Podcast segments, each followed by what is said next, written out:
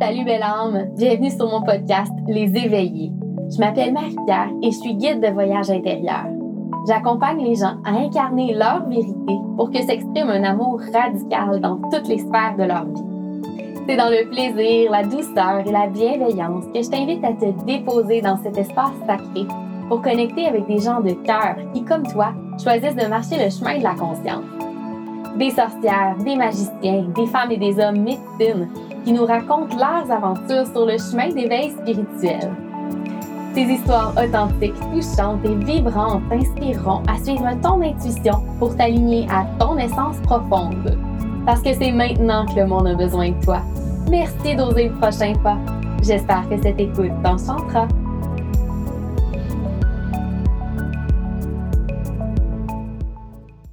Bonjour, bonjour, bienvenue sur le podcast. Ça fait environ, ça fait deux semaines que j'ai rien enregistré du tout.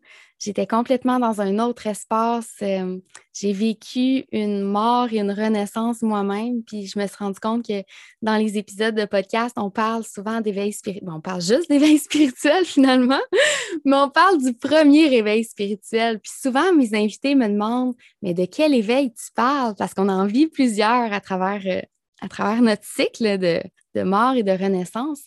Et moi, pendant les dernières trois semaines, ben, j'en ai vécu un éveil. Il s'est passé quelque chose. J'ai perdu mon papa. Mon papa est décédé. A environ un peu plus que deux semaines. On a eu les funérailles il y a six jours. Et donc, j'étais vraiment dans mon cocon, dans ma tanière. Je processais, je vivais mon deuil complètement. Je me suis abandonnée complètement à ce que je vivais.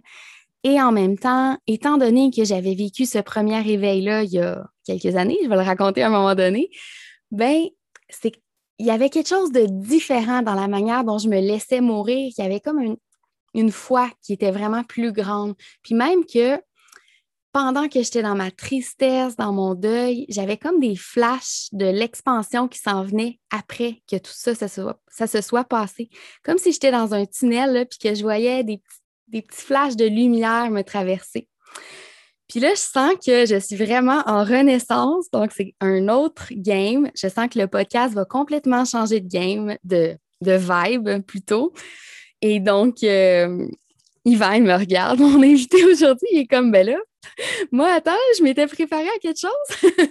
non, peut-être pas. Non, on sait jamais. De toute façon, on sait qu'on va co-créer. Puis, j'ai vraiment envie d'être encore plus dans le spontané. À date, j'ai toujours envoyé mes questions à l'avance à mes invités. Là, j'ai plus le goût d'envoyer mes questions. J'ai vraiment goût de laisser ça flower, de laisser ça couler comme ça vient, d'être vraiment dans l'improvisation, dans la co-création sur le moment. Donc, euh, donc voilà, c'est ça qui est vivant pour moi ce matin et euh, je suis super contente de vous présenter Yvan. Puis ce qui s'est passé en fait, c'est qu'on avait prévu enregistrer le podcast il y a deux semaines. Puis là, euh, c'était comme en stand-by, je ne savais pas trop comment j'allais me sentir, puis je l'ai annulé finalement. Mais on a quand même pris le temps d'avoir une discussion euh, pour que j'y explique c'était quoi le, projet et tout. Et je me suis surprise moi-même parce qu'à travers ce moment de, tristesse où j'étais vraiment dans ma caverne, j'étais comme un animal blessé en train de se refaire dans sa, dans sa grotte. Et j'ai eu confiance vraiment de laisser entrer Yvan dans mon, dans mon énergie, puis de, de communiquer avec lui. J'ai ouvert la porte avec confiance. Puis c'était pas un moment où est-ce que j'étais en interaction avec beaucoup de personnes. Donc ça m'a un peu en même temps, j'ai pas envie de dire surprise parce que, tu sais, un peu, un peu. Mais bon, en même temps, il n'y a plus rien qui m'étonne ces temps-ci. On, avance tellement vite dans, le, dans l'évolution du collectif. Mais bref, ça, c'est un autre, un autre sujet. Mais tout ça pour dire qu'on a, on a discuté, Yvan et moi, puis il m'a vraiment tellement accueilli avec beaucoup de douceur. Puis ça m'a rappelé pourquoi j'ai cette intention avec le podcast, pourquoi je veux faire découvrir des aussi belles personnes au monde. Puis, ouais, ça m'a vraiment reconnecté avec le sens, là, qui, ça, c'était un des moments où j'ai eu un glimpse de ce qu'elle allait avoir après. Puis, je vais retrouver ma communauté, je vais retrouver tout le, la, toute la lumière euh, autour. Puis, ouais, fait que c'est ça. Puis, on a échangé un peu avec Yvan. Euh, sur ce que je vivais, il m'a parlé de, la mort de sa mère qui avait aussi traversé. Puis il m'a aussi glissé un mot que ça faisait aussi partie de, son cheminement d'éveil, de, comment lui vivait sa spiritualité, dans le fond, avec la, la, mort, dans le fond. Comment, qu'est-ce que la mort amenait de plus à la vie? Avec la compréhension de la mort, qu'est-ce qu'on pouvait gagner dans notre, euh, dans notre expérience humaine, finalement? Ouais, on a parlé de ça. C'était vraiment beau. Puis quand je dis que je me suis surprise, c'est qu'Yvan et moi, on ne se connaît pas encore beaucoup. Euh, moi, je l'admire beaucoup, beaucoup, beaucoup. Je l'ai rencontré grâce à la Sangha quand j'ai fait ma formation de yoga. Euh, Yvan, un autre musicien, comme plusieurs personnes que j'ai interviewées, mais ça m'inspire la musique, j'aime donc ça. Fait que je l'assume. Il est dans un band magique qui s'appelle Jaya Sangha, qui font des kirtans tellement, tellement, tellement high vibe.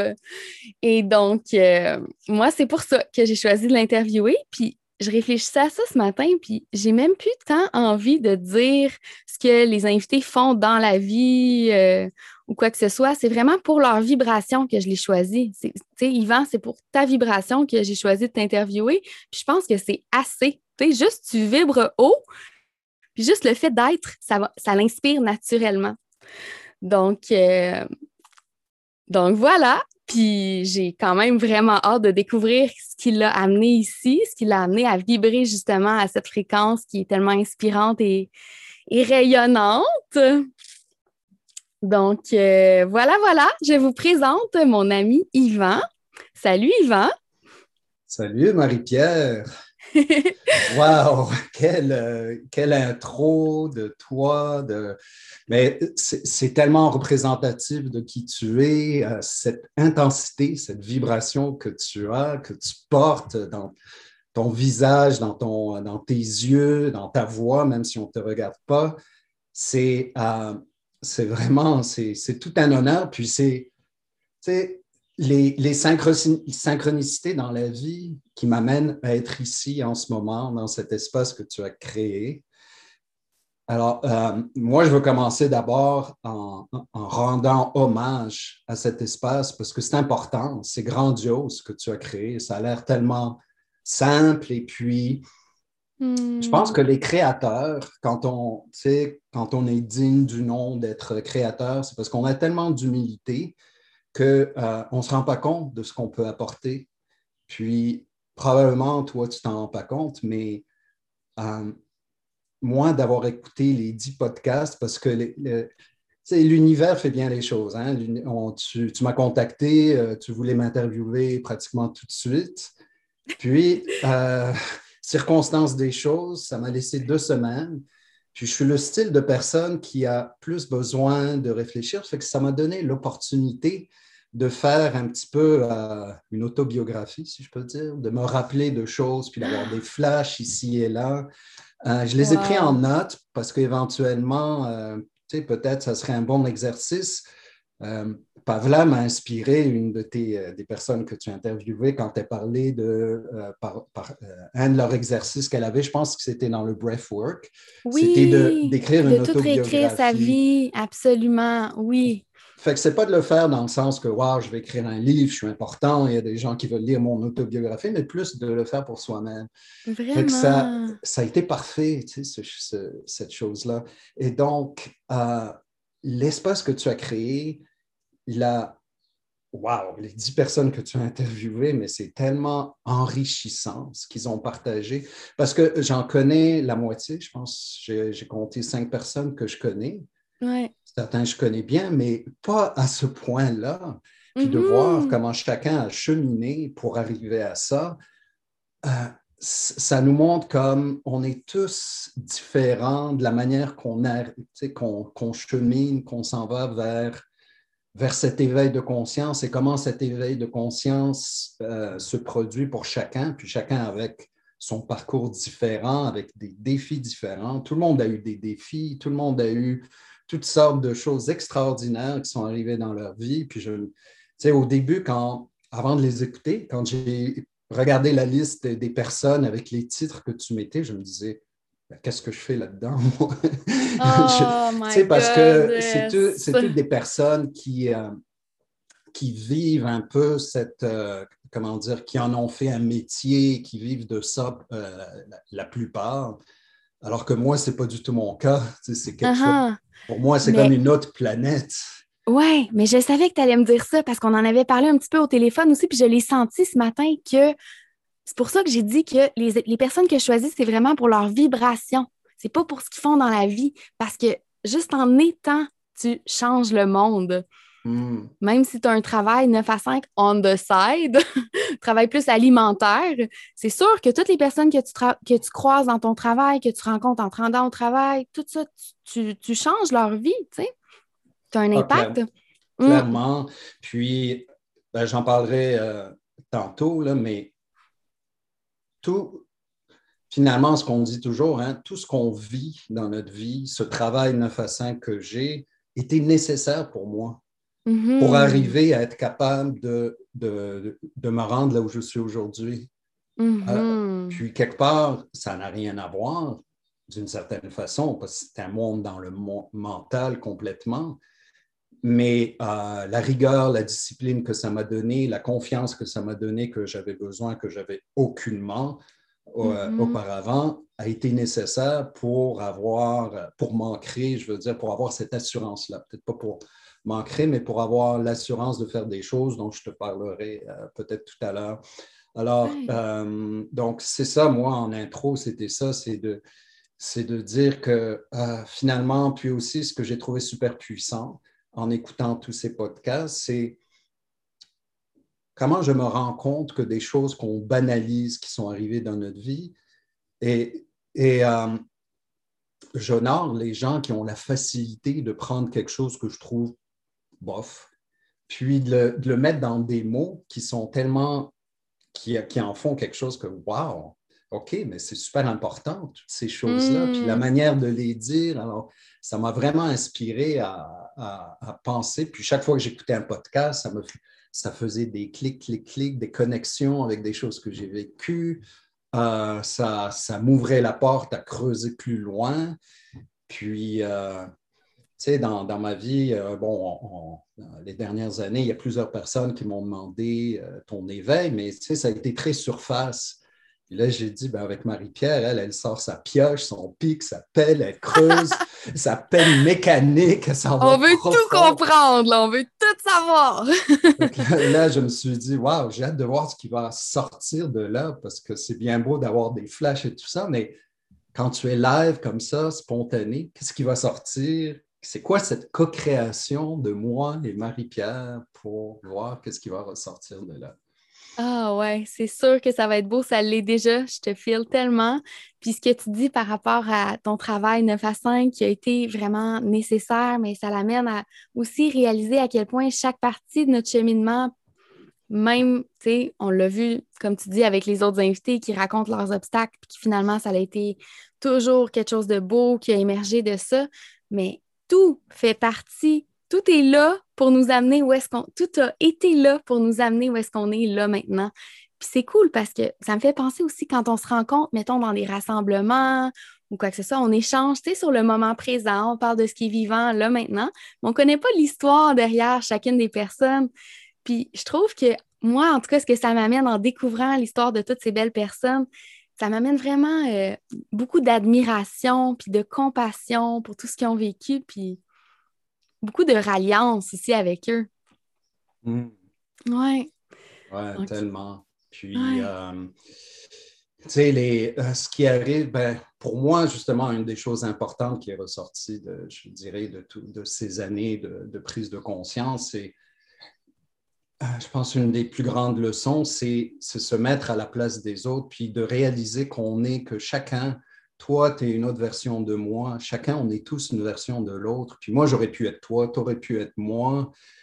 Tu sais, puis dans cette, euh, dans cette réalisation qu'on est, on est un, mais tu sais, on est un, on le dit tout le temps, oui, nous sommes un, we are one, mais c'est quoi vraiment le filer, de le ressentir qu'on est un, Ouais. C'est, de réaliser, puis euh, je t'avais lu il y a longtemps quelque chose qui dit on est un puis on est deux en même temps. On est un et on est deux. à ce moment-là, on est un et on est deux. Tu essaies de processer ça. Mais on est un parce qu'on est tous connectés, on est issus de la même source, mais on est deux parce que simplement, on est une version différente. Puis uh-huh. ce que tu dis, l'admiration que tu as de chacun et tout ça, mais finalement, c'est juste admirer la possibilité qu'on a à l'intérieur de nous, qu'on aurait pu être si le chemin avait été le même chemin que ces personnes-là. Puis de réaliser ça, c'est tellement, tellement, tellement puissant parce que tu ne peux plus être dans le jugement après ça.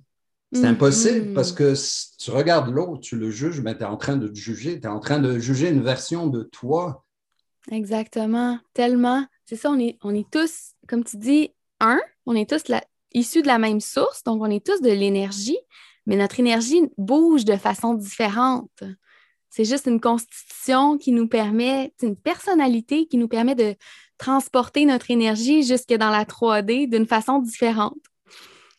Oui, ça résonne vraiment ce que tu dis. Puis, oui, d'accueillir de, chaque personne, c'est vraiment, s'accueillir soi-même. Puis, justement, plus les gens nous déclenchent ou qu'on a tendance à juger, mais ben, c'est tout le temps des parties de nous qu'on est en train de juger puis de rejeter. Fait plus on est dans la compassion, dans l'accueil de chacun, plus on, est entier finalement, on se, on se remember, on se souvient de qui on est.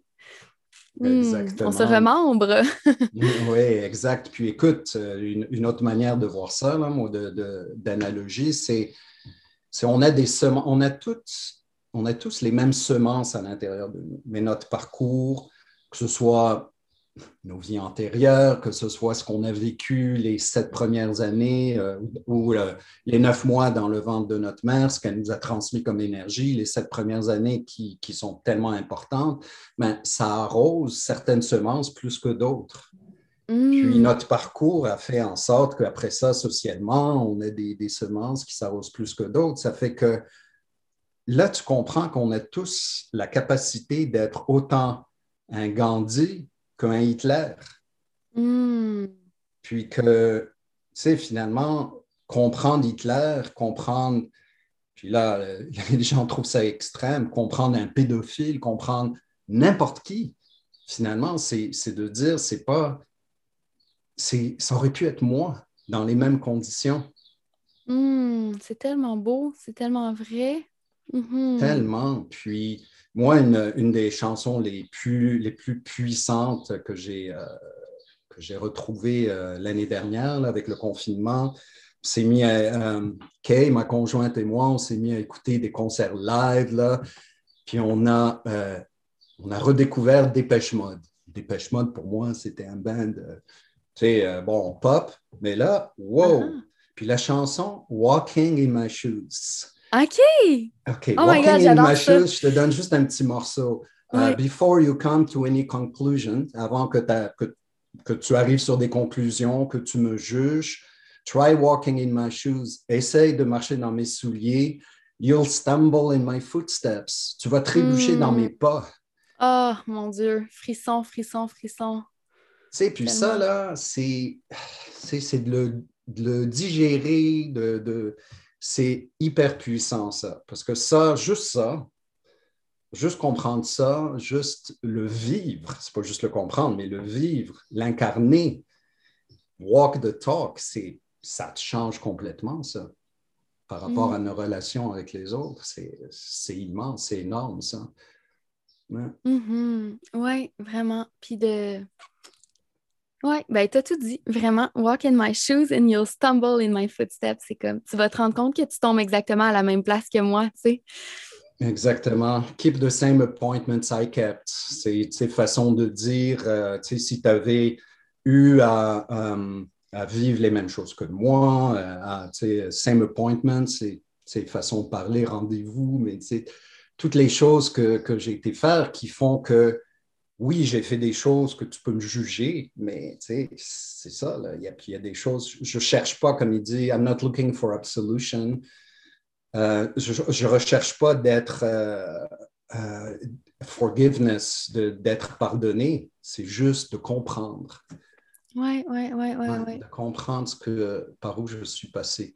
Puis, si on est capable de faire ça, surtout de nos jours, hein, le, le, jugement qu'il y a, c'est devenu tellement, euh, tellement omniprésent partout, le jugement. Hmm. Mais au lieu de juger, si on comprend, ben, c'est, c'est- on on peut pas s'en sortir si on n'a pas ça. hein. Oui, ça fait un méga shift. Mais souvent aussi, quand on juge, c'est que c'est certaines parties de nous qui ont peur d'être jugées sur cet aspect-là que nous-mêmes, on est en train de juger.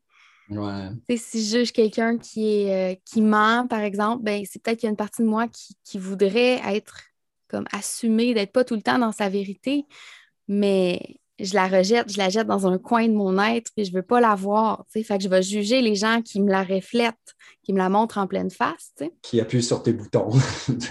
exact. c'est ça. On a des boutons, puis quand euh, quelqu'un appuie sur le bon bouton, hein, ça réagit. Ouais. Euh, ouais, il y a ça, puis il y a aussi le, tu sais, qu'on embarque un petit peu dans, euh, tu sais, dans comment dire, les gens ou dans cette vague qui est créée par euh, tout un ensemble de personnes qui jugent quelque chose ou qui ont des, euh, sais, qui ont des préjugés par rapport à quelque chose ou quoi que ce soit. Ça fait que c'est, comme la réaction facile, puis ça, c'est tellement, évidemment, avec les, les réseaux sociaux, on le voit tellement, hein. Euh, comment, comment ça fait boule de neige, quelqu'un par quelque chose, puis les gens, comment ils embarquent. C'est comme pour appartenir à quelque chose. Tu sais, Mm. cette appartenance qui est tellement importante dans notre jeunesse, dans notre adolescence, Ouais. mais on- ça reste ancré chez, tu sais, à l'âge adulte jusqu'à qu'on prenne conscience de ça. Puis si on n'en prend pas conscience, ben là, tu as toute cette dualité, cette, toute cette polarisation de ouais, les gens jugent, ouais, ouais, ben ouais, moi. Fait qu'on on fait juste euh, finalement embarquer dans quelque chose inconsciemment. Puis comme tu dis, ben, ça vient aussi euh, se connecter à des parties de nous qui ont besoin d'être mises à la lumière. Oui, enfin, c'est ça qui demande à être reconnu. Puis, qu'est-ce que tu dis par rapport à- au sentiment d'appartenance, puis quand tu parles des réseaux sociaux, puis les gens qui vont commenter, puis partir des, des espèces de débats assez futiles, là, on va s'entendre pour la plupart du temps, Ouais. Ben, comme si c'était plus facile de vibrer à ce niveau-là, de se rencontrer à ce niveau-là que d'aller à un autre niveau plus profond. Ça demande un certain engagement d'aller se rencontrer à un autre niveau aussi. Fait que, compassion vers ça, vers cette, euh, cette stratégie de se rallier ensemble parce qu'il y a une certaine facilité, puis je le dis entre guillemets parce qu'on s'entend que ça crée de la souffrance à la longue, mais sur le Mhm. coup, c'est plus facile de connecter en parlant, tu sais, comme si on commençait à parler dans le dos de quelqu'un ensemble, là, la connexion entre moi et toi va se faire rapidement, mais on va se dissocier d'une autre personne, fait qu'on s'éloigne de l'unité. Mais là, si on choisit de vraiment aller voir à l'intérieur, parce que ça prend, c'est ça, ça prend un engagement, ça prend une dévotion pour aller voir à l'intérieur, voir qu'est-ce que ça réveille pour moi, cette personne-là dont j'aurais le réflexe de vouloir parler d'elle, tu sais. Qu'est-ce que ça vient chercher? Puis est-ce- qu'est-ce que je peux dire directement à elle? En prenant la responsabilité sur ce que je vis pour nous rallier, nous ramener dans l'unité. Oui, tellement. Puis ça, bien évidemment, ça prend un certain éveil de conscience parce que tu as des gens qui, durant leur vie, n'auront jamais zéro éveil de conscience. Puis tu as beau leur en parler, qu'ils ne l'auront pas. Mais ceux qui ont eu un, un éveil, puis je ne dis pas qu'on est éveillé, hein, parce qu'on est constamment dans le, dans le cheminement de s'éveiller à perpétuité. euh, Absolument. il est dit que quand on sera éveillé, mais on ne reviendra pas sur Terre. Exact. mais, euh, mais ce que tu viens de dire, c'est pour justement les gens qui sont dans ce processus d'éveil, de, de réaliser ces choses-là, parce qu'il faut avoir d'une certaine façon euh, entamé ce processus-là. Oui, Mm. justement, tu sais, puis on est là pour, pour supporter cet éveil-là ensemble. Puis c'est pour ça, d'une certaine manière, que j'aime ça aller jusqu'à la, jusqu'à vraiment la source, la première chose qui a été vraiment une grande réalisation. C'est souvent des souffrances qui nous amènent vers cet éveil de conscience-là, mais pas tout le temps. Il y en a que, comme tu l'as entendu, certains, certains des invités, c'est vraiment progressif. Ça y va euh, dès leur enfance, dès leur éducation. Ils reçoivent des petites parties. Je les trouve tellement chanceux d'ailleurs, ceux-là, tu sais. Tellement, tellement. Puis il y en a d'autres pour qui c'est un gros choc et c'est complètement un, un gros revirement de situation. Puis, euh, dans le fond, j'avais posé une question à un moment donné parce que moi, je m'inspire beaucoup de ma maman quand je fais le podcast parce que je la considère vraiment comme en plein éveil elle-même. Mhm. Euh, puis là, avec qu'est-ce qu'on vient de vivre, le décès de mon père, ma mère et mon père s'étaient laissés un an avant. Fait que, tu sais, ça y en fait beaucoup à processer, là. Fait que Mhm. euh, c'est comme si. Qu'est-ce que. Aussi, je m'en allais voir avec ma mère tout d'un coup. je sais comme plus. Mais. euh, mais c'est ça, j'ai vraiment à cœur de l'inspirer puis de, de l'accompagner dans son cheminement. Oui, c'est ça. Puis c'est pour ça que j'aime ça, rewinder jusqu'à la toute première fois pour que les gens qui sont en train de vivre des choses comme ce que ma mère vit euh, voient que c'est ça, il y, a quelque, y a quelque chose après l'éveil, puis que tous les autres éveils se font de plus en plus fluidement parce que tu as appris à apprivoiser cette espèce de mort de l'ego-là, une petite mort à chaque fois. Comme que je parlais au début avec le décès de mon papa, ce que j'ai vécu. Ben, c'était vraiment plus facile. Mais la toute première fois, bon, toi, comment ça s'est passé pour toi? Ah oui, ça me revient encore plus. Pourquoi je parlais de ma mère? C'est qu'à un moment donné, j'avais à cœur de la rassurer parce qu'elle a quand même, elle a 63 ans, il me semble. Puis elle s'inquiète d'avoir vécu son éveil trop tard. Ou, tu sais, elle se dit des fois, j'aurais aimé ça quasiment rester endormie toute ma vie parce que ça aurait été plus simple. Mais tu sais, elle, se Mm. trouve, elle trouve que c'est comme si elle avait perdu du temps. Tu sais, comment c'est là, quand tu t'éveilles puis tu dis, moi j'avais 26 ans là, la première fois, puis j'étais comme, j'ai perdu 26 ans de ma vie, tu sais, Ce- cette espèce de mindset-là. Fait que j'avais posé la question sur Facebook, euh, est-ce qu'il y a des gens qui ont vécu leur éveil spirituel après 40 ans? Puis toi, tu m'avais écrit à ce moment-là, te souviens-tu? Ben oui, ben oui. Mais c'était ben tout oui. dans cette optique-là. là. Je préparais le podcast à ce moment-là. C'était juste euh, un embryon, c'était pas encore né. Donc, euh, Clairement. Clairement. Ben, puis, comme tu as dit, ce que tu as souligné par, par rapport à la plupart des personnes que tu as interviewées, moi, ça me fascine d'entendre euh, dès le jeune âge ce qu'ils ont vécu. Et puis, euh, je veux rassurer ta mère parce que moi, mon éveil a commencé à 48 ans. bon, Oui, c'est ça.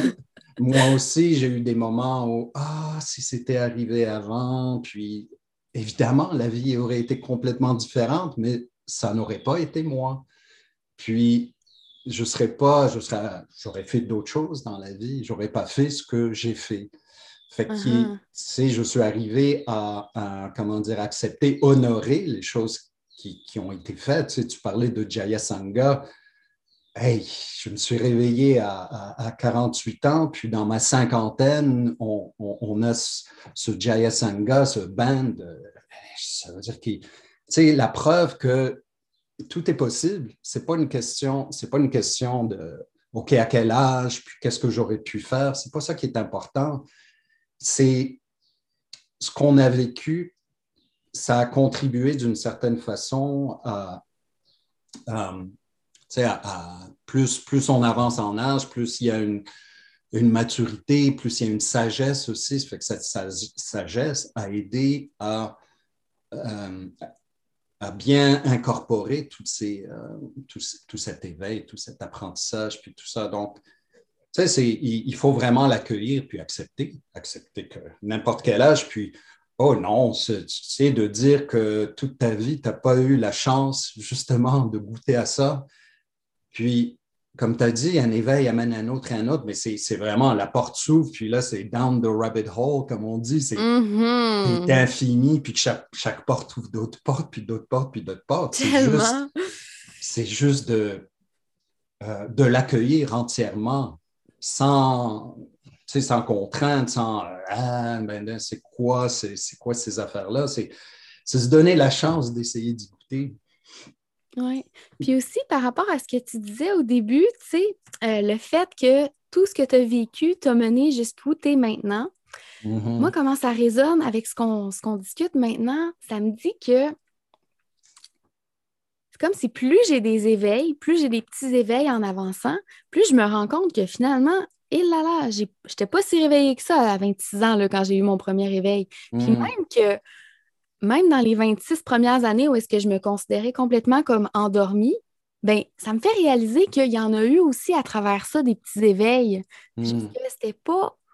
C'est ça, ça devient de plus en plus, en plus, en plus. Puis là, ça avance super vite en ce moment. Mais c'est ça, ça fait réaliser que finalement, c'était pas. si drastique que ça. C'est jamais si drastique que ça. C'est constant l'éveil. Puis c'est toujours un choix qu'on a mm. de rester endormi si on veut ou choisir de s'éveiller puis d'avancer? Oui, puis moi, ce que je te dirais, c'est que si je regarde avant, euh, je vais te parler, euh, ce ne sera pas long, de ce qui m'est arrivé, euh, comment ça s'est passé. Mais si je regarde en arrière, c'est juste que je n'étais pas prêt. Par exemple, il y a des livres qui sont présentés sur mon chemin. Il y avait le, troisième œil de l'autre 100 grands pas. je lisais ça, je trouvais ça, sais, ça m'attirait, mm-hmm. mais je n'étais pas prêt à l'intégrer. Mm, mm, euh, la prophétie des Andes, c'est magique, c'est super. Ça a fait quelque chose en moi, mais ça ne m'a pas changé, ça n'a pas vraiment. Je n'étais pas prêt à l'intégrer encore. Puis ça, ça je pense, c'est ça, c'est qu'on est, on a chacun en fonction de, euh, de notre parcours quand on était jeune, en par, par rapport à toutes les choses euh, qui sont qu'on doit travailler en nous, qui font qu'on reste coincé dans des patterns, des ci, des ça, de, pouvoir être prêt à accueillir ces choses-là. Puis, c'est ça, donc, j'étais pas prêt, puis c'est... Alors, alors j'y arrive, donc, euh, été 2007, on s'en va, on s'en va, moi, euh, Kay, ma conjointe, nos deux filles, on s'en va euh, faire un voyage en Europe d'un mois. On commence en Angleterre. Euh, Kay est originaire d'Angleterre, donc on s'en va dans sa famille.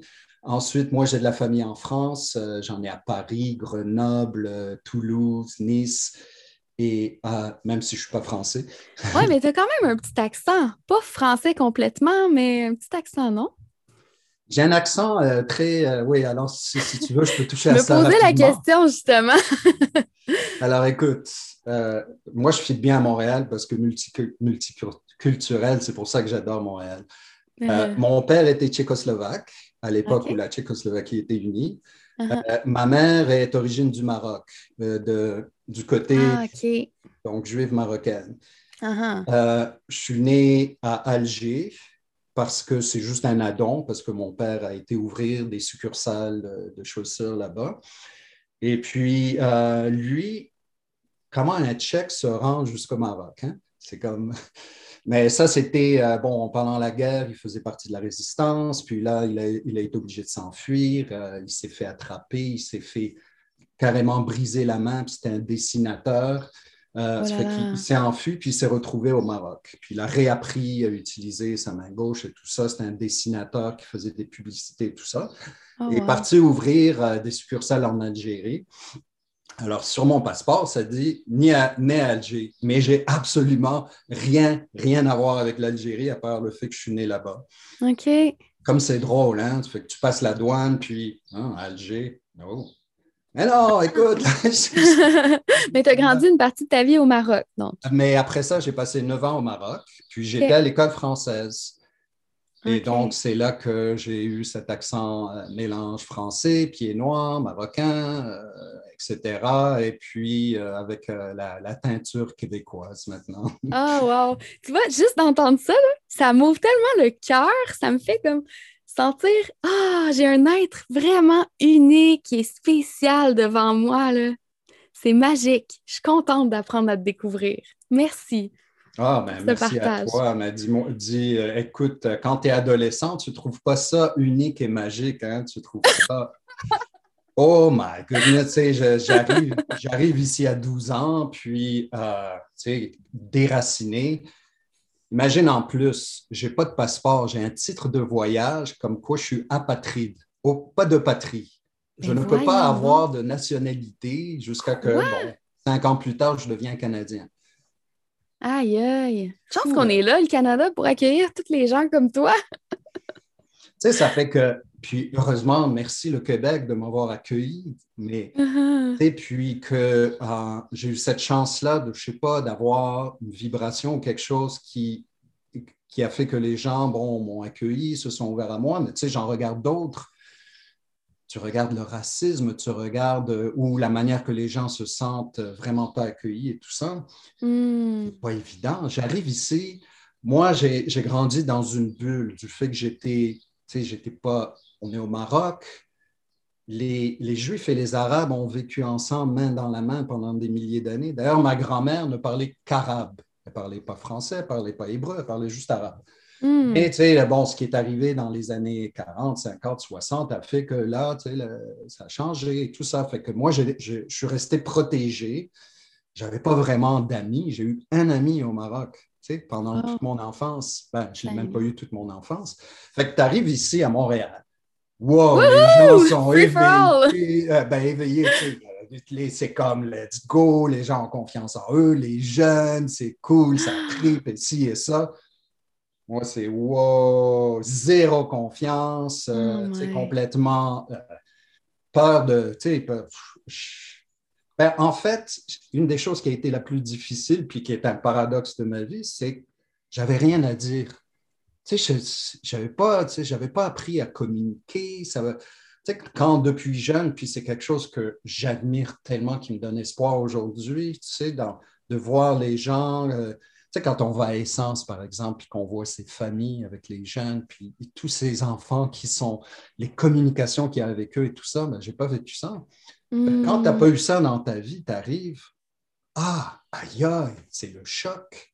Mm-hmm. Donc, puis le paradoxe, c'est que je sois capable de, bon, tu sais, euh, je fais du mentorat hein, au, travers de Yoga Sangha, puis d'avoir des choses à dire, d'être ici, de pouvoir avoir des choses à dire et tout ça. Là, tu sais.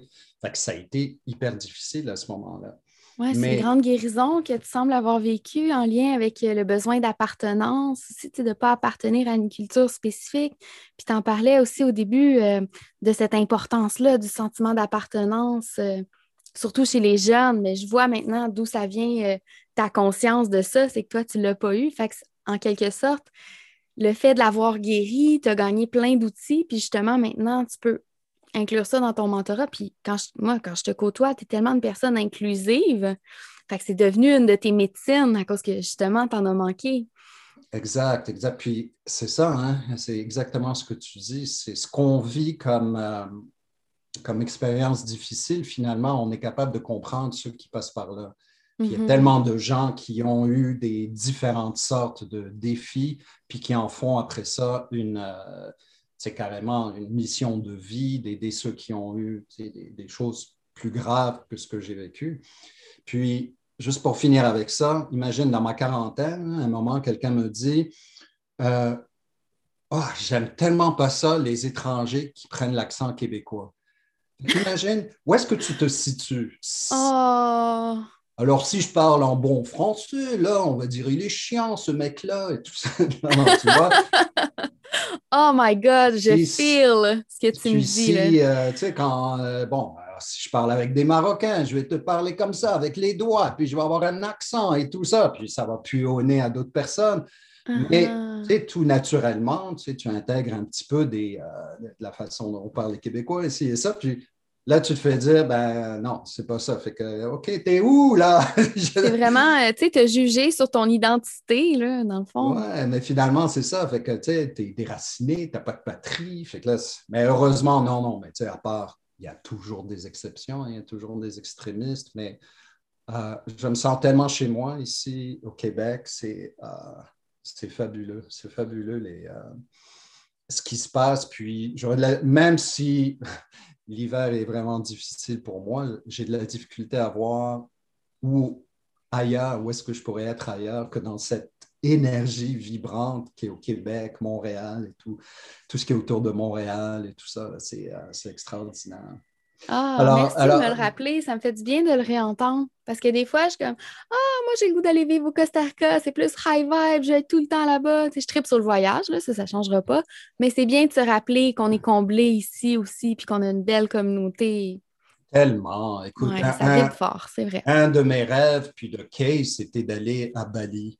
Et puis, il y a un an et demi, ben, bon, il est arrivé quelque chose. Mon boss avait, nous a offert un, billets d'avion en business class avec ses air miles et tout ça. Écoute, Bali, tu arrives à Bali, c'est extraordinaire, l'expérience est géniale, mais je ne pense pas que je vivrais là.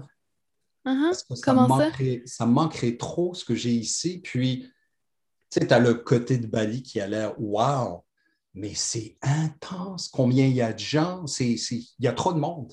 oh my God. Ouais. Je ne suis pas allée à Bali, mais j'ai été deux ans en Inde. Là, fait que je, je pense ben, que je comprends l'intensité dont tu parles. Je ne me verrais pas vivre en Inde. C'est juste, à un moment, c'est comme des, les écosystèmes avec les animaux. Quand il y a trop d'animaux, ben, ça ne marche plus. Ah. Mais la même chose avec les humains. À un moment, quand, quand ça déborde, ben, ça devient plus difficile. Mais on, on, a une chance ici à Montréal. Ça fait que oui, Costa Rica, j'y étais, j'ai été faire des retraites et tout ça. Puis ça serait le fun d'y aller de temps en temps, mais vivre là-bas, je ne suis pas sûr que. Je sais pas. Je sais pas. Je comprends, je comprends. Moi, quand j'étais en Inde, vois-tu, je voyais une espèce d'harmonisation parfaite dans ce chaos avec évidemment beaucoup trop d'humains dans un même endroit mais je serais capable de vivre là. J'aurais été capable à ce moment-là, en tout cas. Je m'alignais pour vivre là. Quand je suis allée là, pendant deux ans, j'aimais mhm. tellement ça, je voulais faire ma vie là-bas. Mais c'est vraiment, c'est quelque chose de. C'est les racines qui m'ont rappelé ici, je pense. Puis c'est ça qui fait que j'aimerais ça passer deux mois au Costa Rica, par exemple, par année, puis organiser des retraites là-bas. Mais il y a quelque chose ici, tu as raison. C'est vraiment. Euh, c'est dur à expliquer. Moi, c'est les racines. Là. Tu sais, mm. tu vas à un rassemblement comme Essence? Tu as été à Essence? Mais oui! Tu vas à un rassemblement comme Essence. Je veux dire, pour moi, c'est l'ultime de tous les festivals, rassemblements et tout ça. Ce que, ce que Jean-François, euh, ce qu'il a créé là, lui, puis sa gang de l'amour ici. son, son, pod que tu as fait avec lui, là, avec lui, puis Martine. Mais c'est, tu dis, c'est ça, c'est là-dedans que tu veux être. On est tellement bien là-dedans. Tellement. comme tu dis, c'est nos racines. Ça fait que oui, on peut aller chercher des choses en Inde et tout ça, mais finalement, après ça, c'est là où sont nos racines, parce que moi, je trouve que maintenant, mes racines sont ici. Uh-huh. C'est comment tu apportes ce que tu as appris ailleurs pour justement, pour que cette, cette communauté d'où tu viens puisse vibrer encore plus.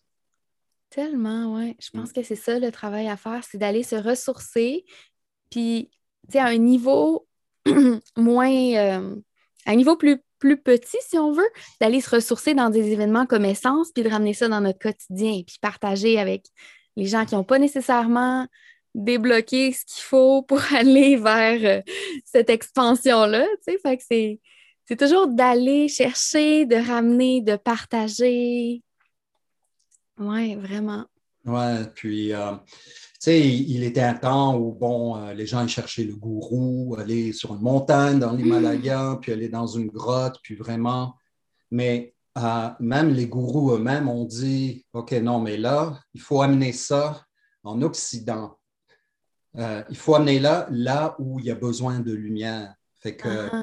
ta place, c'est plus, c'est plus aller euh, vraiment bon, être zen le reste de ta vie. Non, c'est, de faire ce travail-là. C'est faire ce ah, travail-là, d'aller. C'est, pour ça que je sens que, tu sais, on parle d'aller, euh, j'aimerais ça, vivre, euh, tu sais, Val-David, en Estrie et tout ça. Et, mais je me questionne toujours, bon, ben, je ne l'ai pas vécu, mais tu sais, Montréal, c'est un endroit qui a besoin tellement d'avoir d'énergie, de lumière et tout ça. Fait que je l'accepte que pour moi, en ce moment, c'est correct d'être ici puis de ne pas dire Ah, si seulement j'étais dans la campagne et tout ça. Hmm. Tu vois, ça fait que c'est de le mettre en perspective exactement que là où il y a le plus d'ombre, c'est là où il y a le besoin de plus de lumière. Hein. Hmm. Ouais, c'est vraiment de jongler avec cet équilibre-là, de autant prendre soin de se ressourcer quand nous, on en a besoin, puis autant aussi prendre soin de partager puis de, propager. Hmm, Parce que je t'avoue que l'époque où est-ce que j'habitais en Inde, j'étais à fond dans Vipassana. J'ai fait comme sept mois au centre de Vipassana au Québec avant. Puis, je voulais juste méditer. Puis, il y avait une partie de moi qui voulait un peu s'élever au-dessus de la 3D, là, puis juste être hmm. comme une, méditante, euh, quasiment comme une moine. J'avais même les cheveux rasés, là. dans une grotte, là, puis éviter de dealer avec toutes les choses que ça réveille, être avec ma famille puis être avec euh, mon petit quotidien, tu sais. Fait que ça résonne beaucoup, beaucoup ce que tu dis, d'aller justement où est-ce qu'il y a le plus de noirceur pour y amener la lumière qu'on gagne, puis toujours danser dans cet équilibre. Hmm. Tellement, tellement, c'est ça. C'est parce que finalement, tu sais, bon, moi je regarde, oui, il y, en a plein de gens qui se sont illuminés, qui ont passé leur vie à, être, à, atteindre quelque chose et tout ça, mais qu'est-ce que, dans tes questions, qu'est-ce que, la, qu'est-ce que le monde a besoin? Ben, le monde a besoin de gens qui viennent, puis justement, qui essayent de, de, mettre en, de, de l'amener, de l'amener dans le monde, cette, cette lumière-là, pas juste la garder pour soi ou juste pour un petit groupe. Vraiment l'amener. Mais on a besoin des deux, c'est sûr. Tu sais, ça fait que c'est... Puis c'est sans. Euh, euh, bon, des fois, il faut faire euh, attention à ce qu'on dit, hein, mal interpréter. Je ne dis pas que ce n'est pas correct de le faire. Au contraire, il faut qu'il y ait des gens qui, qui s'isolent, qui fassent ça, mais il faut aussi des gens qui l'amènent. Mm Oui chacun son rôle, dans le fond. Il y en a qui augmentent le taux vibratoire en allant méditer dans une caverne, puis que ça sera ça leur rôle. Mais comme tu dis, je pense que ce que le collectif a besoin, c'est vraiment qu'on aille chercher notre sagesse à l'intérieur, puis qu'on arrête d'aller voir des gourous, puis d'essayer d'aller chercher des enseignements extérieurs. Là, on est vraiment rendu à puiser en dedans. c'est ça la médecine du féminin sacré qui émerge sur la Terre, puis qui transforme en ce moment. Vraiment d'aller chercher, euh, chercher notre vérité intérieure, puis l'assumer, puis incarner notre identité profonde, puis avoir confiance que c'est ça que le monde a besoin en ce moment. Puis que finalement, euh, tous les gens qu'on côtoie, ce sont des gourous. Toutes les expériences qu'on vit, ce sont des gourous. Tous les livres euh, qui nous inspirent, tout ça, tout ça est des gourous. C'est le gourou, c'est pas l'homme à barbe blanche quelque part. comprendre, ce sont des gourous qui nous amènent quelque part dans notre cheminement. c'est puissant parce qu'on ne pourrait pas avoir une planète où tout le monde est en méditation sur l'Himalaya. Euh, ce serait quoi? Je ne sais pas, j'imagine. Il faut bien que euh, subvenir à nos besoins, puis c'est ça, surtout 8 milliards de personnes. Mais bon. Euh, alors,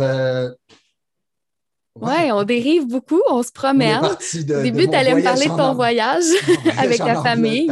On est parti loin. Euh, donc, euh, je me suis retrouvé en France et puis j'étais à Paris. Et là, on est parti voir une de mes cousines qui est à Annecy. Mhm. Annecy, c'est situé juste à la frontière euh, avec la Suisse. Ouais. C'est absolument extraordinaire. C'est un super de grand lac entouré de montagnes tout autour, là, mais vraiment au pied des montagnes.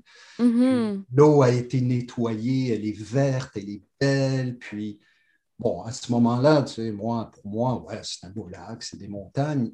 J'étais pas conscient de l'énergie de ça.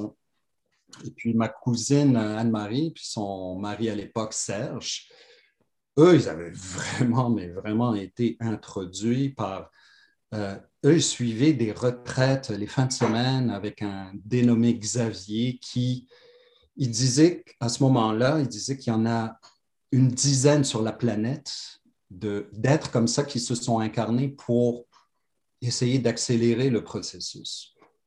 Comme presque illuminé, le genre.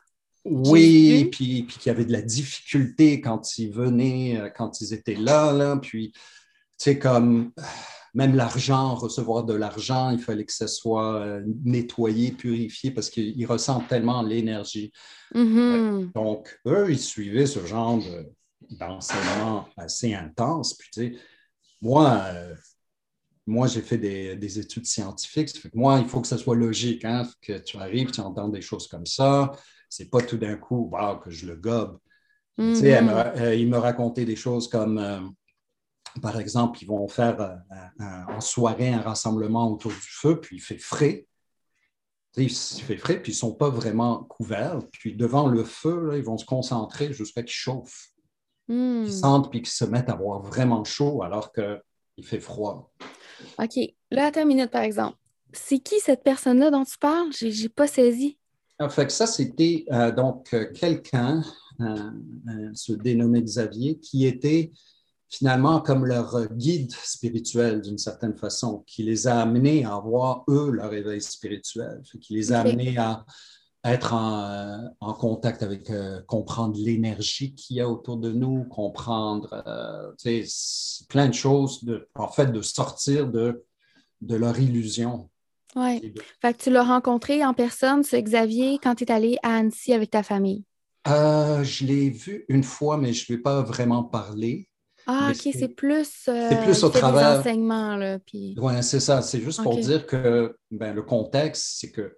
Puis, ce qu'ils m'ont dit, c'est que justement, l'énergie qu'il y a dans ces montagnes, d'être, euh, avoir un lac et tout ça faisait que c'était cet endroit avait été choisi parce qu'il était très haut en taux vibratoire. Puis ils étaient hmm. capables de ressentir cette énergie-là. Mm-hmm. Donc, euh, on devait rester juste euh, à peu près trois jours. Euh, qu'ils ont commencé à nous parler de choses. ils nous amenaient arriver proche d'un arbre, le toucher, pas le toucher, mais le ressentir avec nos mains, ces choses-là. Puis, toutes sortes de. C'était fascinant ce qu'ils nous disaient. Et puis, on devait partir, mais euh, ma jeune fille, Nina, a eu un accident de parapente. Hmm. Donc, les parapentes, c'est ces genres de bananes que tu, te lances dans le vide avec un instructeur en arrière, mais elle a eu peur à la dernière minute. Elle, s'est mise à marcher, puis bon, ils ont débouliné, elle s'est cassé l'épaule. Oh elle a été obligée d'être hospitalisée. Puis, on est resté plus longtemps. Ah Et euh, là, Serge me disait par la suite, Nina s'est sacrifiée pour vous, pour que vous puissiez, euh, bon, en tout cas, que ce soit vrai ou non, des fois, on ne sait jamais. Mais ce que, ça fait, ce que ça a fait, c'est que, bon, ils ont continué à nous en parler, mais c'est là que j'ai vécu l'expérience magique. Euh, au beau milieu d'une nuit, fait que je suis je suis couché sur un genre de, petit lit de fortune qui est fait dans la salle à manger, à côté de euh, les tables, les chaises et tout ça. Je, suis couché. Je me réveille au milieu de la nuit, puis je ressens de l'électricité partout dans mon corps, une vibration intense. Là, je m'assois, puis c'est, c'est, difficile à expliquer c'est quoi, mais c'est, c'est tellement beau, c'est tellement comme quelque chose que il faut le vivre pour le comprendre. Puis mhm. tout ce que je me souviens, c'est que je ne voulais pas que ça arrête. Puis là, je disais, fais de moi ce que tu veux, prends-moi. oui, c'est ça. Oui, ces paroles. Moi qui n'ai mhm. jamais été spirituel, moi qui me disais athée. Euh, Puis, il y a quelqu'un dans tes podcasts, je ne me souviens plus de qui, qui dit avoir, euh, parce que je ne suis jamais, jamais, arrivé à dire, ben, c'était quoi? Moi, ce qui m'est venu en tête, c'est l'éveil de la Kundalini. Mais on me disait, non, tu as downloadé quelque chose, je ne sais pas quoi. Puis finalement, cette personne a vécu quelque chose de similaire. Puis elle, elle a dit de manière super assumée, ça, c'était l'éveil de la Kundalini. Uh-huh. Peut-être que c'était ça. Oui. Mais. Ben, tu as été activé. En tout cas, il y a quelque chose en toi qui, a été. Euh, qui a été activé, qui a une nouvelle conscience, dans le fond, parce que quand tu parles de, des, petites vibrations dans ton corps, de toutes les petites euh, sensations, c'était comme des petits chocs électriques un peu. Peu importe c'est quoi la définition de la sensation, mais c'est comme si, dans le fond, tu te rendais compte que ça, ça avait toujours été partie de toi. Ces sensations-là avaient toujours été là, puis là, tu étais capable de les percevoir tout d'un coup. Fait que c'est une expansion de, la conscience. Peu importe comment on appelle ça, tu sais, je veux dire, tu as accès à des nouveaux synapses. Là. Il y a quelque chose qui, s'ouvre.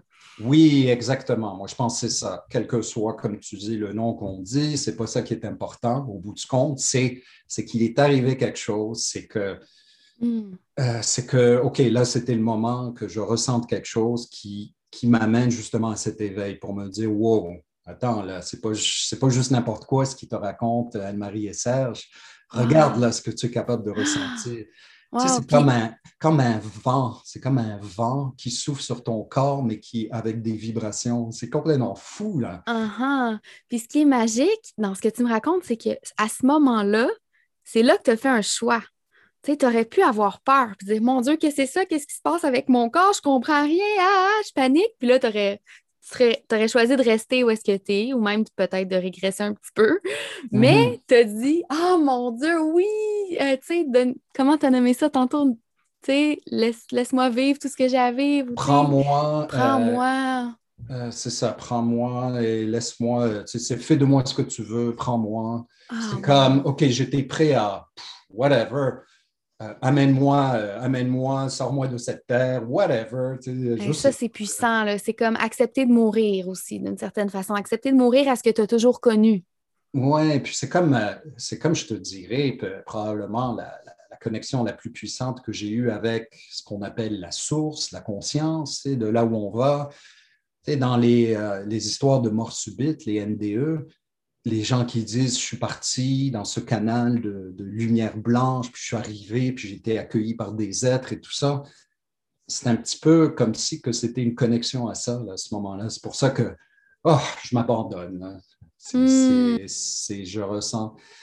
Donc. Euh, tu avais été préparé aussi d'une certaine façon, justement. Tu étais entouré par les enseignements de ce fameux Xavier. Tu étais dans l'endroit aussi à Annecy.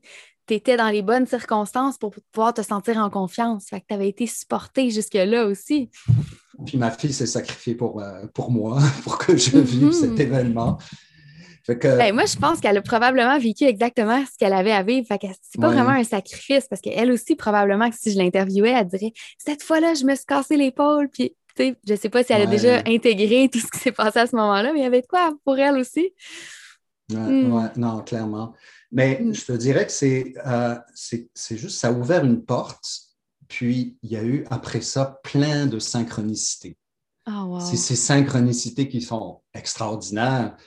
Euh, on revient à Montréal, mettons par exemple, on se promène sur la rue Laurier. Là, dehors, il y a des magazines, je ne me souviens plus comment ça s'appelait, mais c'est des genres de spiritualité, puis il y a des, euh, des conférences, ça parle de conférences, fait que je me suis mis à aller voir des conférenciers euh, qui, en fait, faisaient une conférence sur, toutes sortes de choses, mais rattachées à ça un petit peu, à, à plus que ce qu'on vit dans le quotidien. Puis, euh, pour promouvoir des livres genre euh, L'empreinte de naissance, La solution intérieure, des affaires de numérologie et tout ça. tranquillement, je, commençais à, me nourrir de ces choses-là. Ce n'était pas encore. C'est tout un processus. Hein. C'est pas que tu prends ça, puis wow, c'est wow, intéressant. Puis, j'ai jamais été dans des bibliothèques. C'est pas quelque chose. Puis je ne sais pas pourquoi, c'était l'automne 2007, j'ai envie d'aller à la bibliothèque près de chez nous. J'arrive à la bibliothèque, là, c'est comme j'ai besoin de lire quelque chose de, nourrissant. Je prends un livre, euh, Barbara Brennan, euh, The Hands of Lights, le pouvoir bénéfique des mains. J'ai capoté, là. J'ai capoté hmm. complètement ce, ce livre-là. Ça, en quelques mots, c'est une fille, quand elle était seule, elle, vivait, ben, quand elle était avec ses parents, elle vivait, il vivait seule, isolée. Fait que elle, euh, ses amis, c'était dans la nature, puis essayer de, de énergétiquement de toucher, de, de, toucher les arbres, mais énergétiquement, les lapins, tout ce qui était là, les feuilles. Puis ça, euh, bon, euh, finalement, elle a fait ses études en physique, elle a été travailler à la NASA. Puis, à un moment, à la NASA, euh, elle, était, elle avait des gens en face, puis elle voyait leur aura. là, ça l'a reconnecté à quand elle était jeune, mais là, c'était de plus en plus intense. Fait qu'elle a mm. écrit un livre là-dessus qui est absolument extraordinaire, ou d'ailleurs, euh, elle a fait dessiner ce qu'elle voyait et tout ça. Elle est capable de voir vraiment les traumatismes des gens et tout ça. Fait qu'elle parlait d'énergie, elle parlait de, euh, de comment elle était euh, connectée à son guide. Elle le nomme, ils ont des conversations ensemble. Uh que, tu, sais, tu regardes ça, tu te dis Wow! C'est gros, c'est énorme. Puis c'est une scientifique là, qui nous raconte ça. Puis elle, elle a ouvert une université, université euh, Barbara Brennan University of whatever, of Light ou quelque chose. Ah, wow! C'est où ça, sais-tu? je pense en Floride. Intéressant, vraiment nice. Ah oui, non, c'est, elle, est, elle est totalement. Fait que, mais ça m'a pris plusieurs choses parce que, tu sais, mettons que j'aurais lu juste Barbara Brennan à un moment, tu sais, uh scientifique, mais ouais. Le fait qu'elle était scientifique, qu'elle travaillait à la NASA, c'est pas, euh, OK, c'est pas un wou-wou là, qui a fait un trip de, champignons puis qui a sorti quelque chose. Là. Non, là, c'est wow. Puis après ça, euh, tu sais, toutes sortes de choses qui viennent sur mon chemin. C'est comme si que, tu sais, quand on dit qu'on est guidé, puis des choses t'arrivent sans que tu les cherches. Là, il y a eu l'autobiographie d'un yogi. Ah oui. d'un yogi, mais écoute, là, là, tu rentres encore dans quelque chose qui ne fait pas de sens quand tu restes pris dans les cinq sens. Ouais. C'est au-delà du réel, tu sais, quand tu, tu lis ce qui. Puis ça, c'est en plus, ils disent tu sais, euh, Yogananda, euh, il disait en Inde, ben ça, les, enfants, quand ils sont nés, ils sont nés là-dedans complètement. Pour eux, là, toutes ces déités, la mort, dealer avec la mort et tout ça, pour eux, c'est normal. Mm-hmm. Donc, euh, il y a eu plein de livres sur mon chemin qui ont été, wow, je ne pourrais pas tous les nommer tellement il y en a, mais chacun a amené quelque chose. Ouais. Et puis, l'autre chose qui, qui, est arrivée, c'est cet automne-là, que ma conjointe a, demandé à, mon meilleur ami à ce moment-là de, de, m'inviter au centre de yoga où il allait. Puis, sinon, tu sais, je ne pas. D'accord, OK, j'y vais. Luna Yoga dont parlait euh, Pavla. Puis là, je me disais, ah, oui. je, connais ce nom-là. Puis là, ah ben oui, je l'ai connu à Luna Yoga, mais sans la connaître vraiment. Mais fait que ça m'est revenu. J'ai passé cinq ans là-bas. Euh, Pavla en a parlé, c'est là où il y a, des, euh, du sanskrit, des, des, mantras, des choses comme ça. C'est, c'est, vraiment pas juste enseigner du yoga. Oui, c'est pas juste les asanas puis euh, petit workout vite fait, c'est en profondeur la philosophie yogique. Surtout le style Jivamukti qui a été développé par Shannon Gannon, David Life, près de New York, là, Woodstock. c'était vraiment très il y avait le mantra du mois qui était quelque chose en sanskrit qu'on apprenait à réciter, mais avec un harmonium, quelqu'un et tout ça. c'est là, ça, ça a été mon introduction au mantra.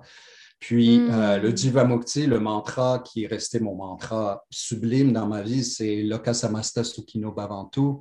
Mm. Que à ce moment-là, je ne comprenais pas complètement euh, que, que, tous les êtres, quels qu'ils soient ou qu'ils soient, puissent être heureux et libres et que mes propres mm. pensées, paroles et actions contribuent d'une certaine façon à la liberté et au bonheur de tous les êtres.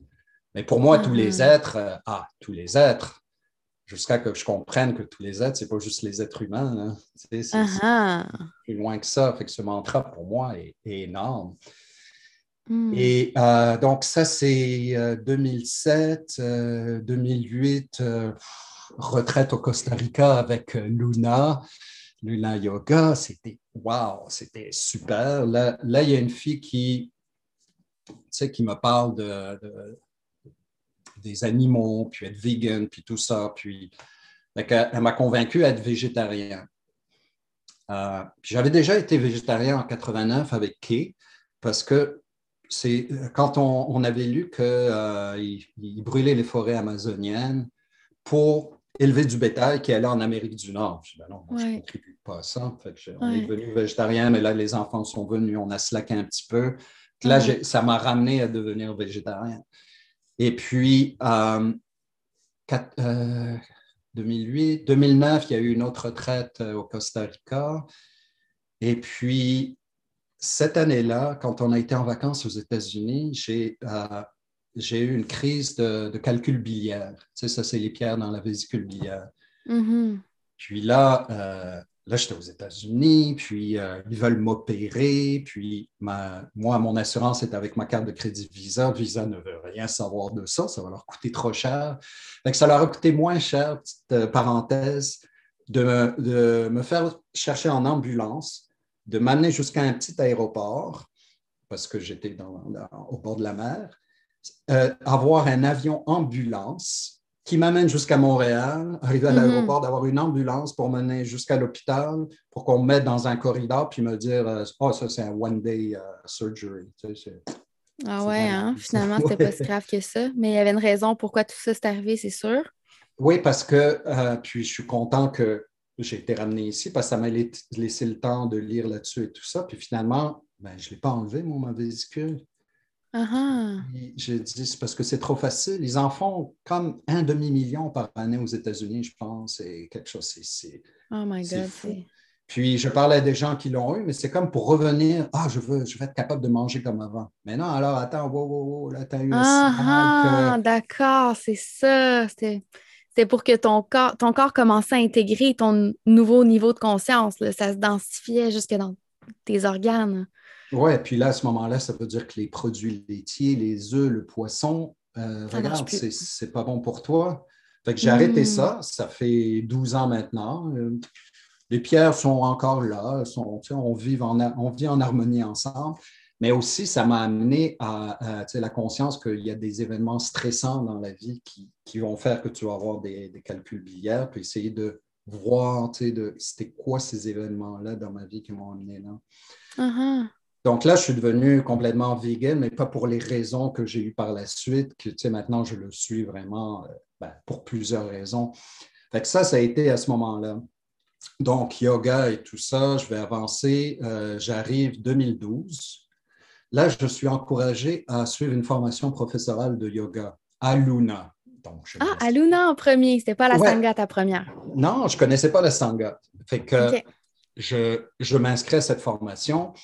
Et puis, euh, Jennifer est extraordinaire, elle est géniale, elle est super. Puis elle me dit, tu vas voir, ça va être facile pour toi, ça va être facile et tout ça.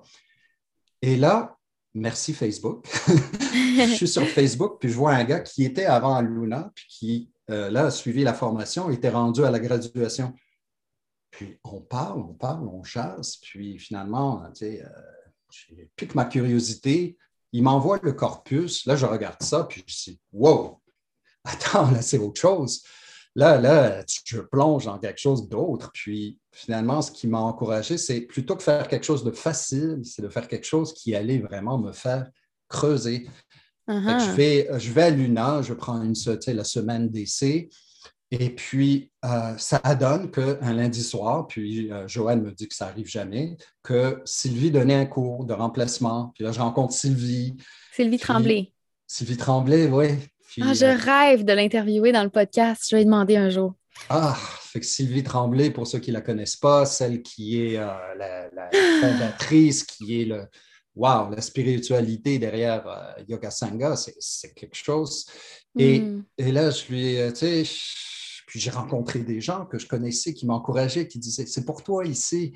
Puis je lui mm-hmm. dis, puis là, je lui dis, bah, tu sais, je sais pas, là. Puis, euh, sais, avec son regard, son sourire, comment elle m'a convaincu que c'était ça.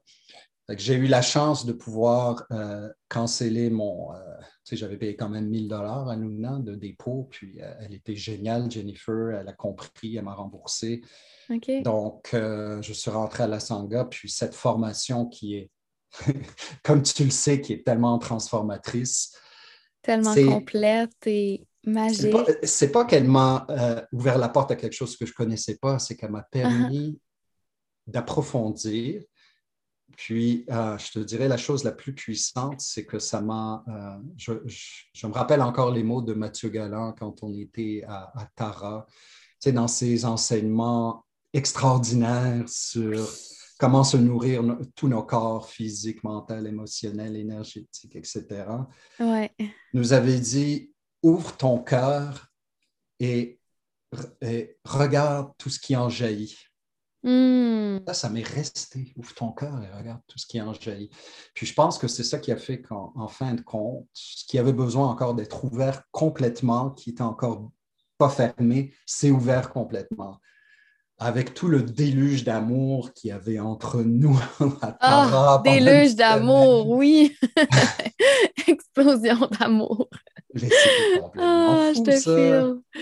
Fait que ça, hmm. écoute, puis là, déjà, Sylvie sentait que j'étais solide, j'étais un pilier, fait qu'elle m'a encouragé à faire, euh, euh, à faire le mentorat, euh, le mentorat par la suite pour accompagner ceux qui faisaient la formation après. OK, ouais. Et puis ça, fait ça, c'est ça qui finalement a fait en sorte que je me suis retrouvé à Jaya Sangha parce que là, j'ai connu cette année-là William et Joël. Mm-hmm. Et d'autres. Les autres euh, membres de ton groupe Jaya Sangha, juste pour mettre ben, en euh, contexte. non, en fait, c'est les deux seuls qui sont restés, de, qui sont encore maintenant dans mon groupe. Les autres, euh, c'est plus non.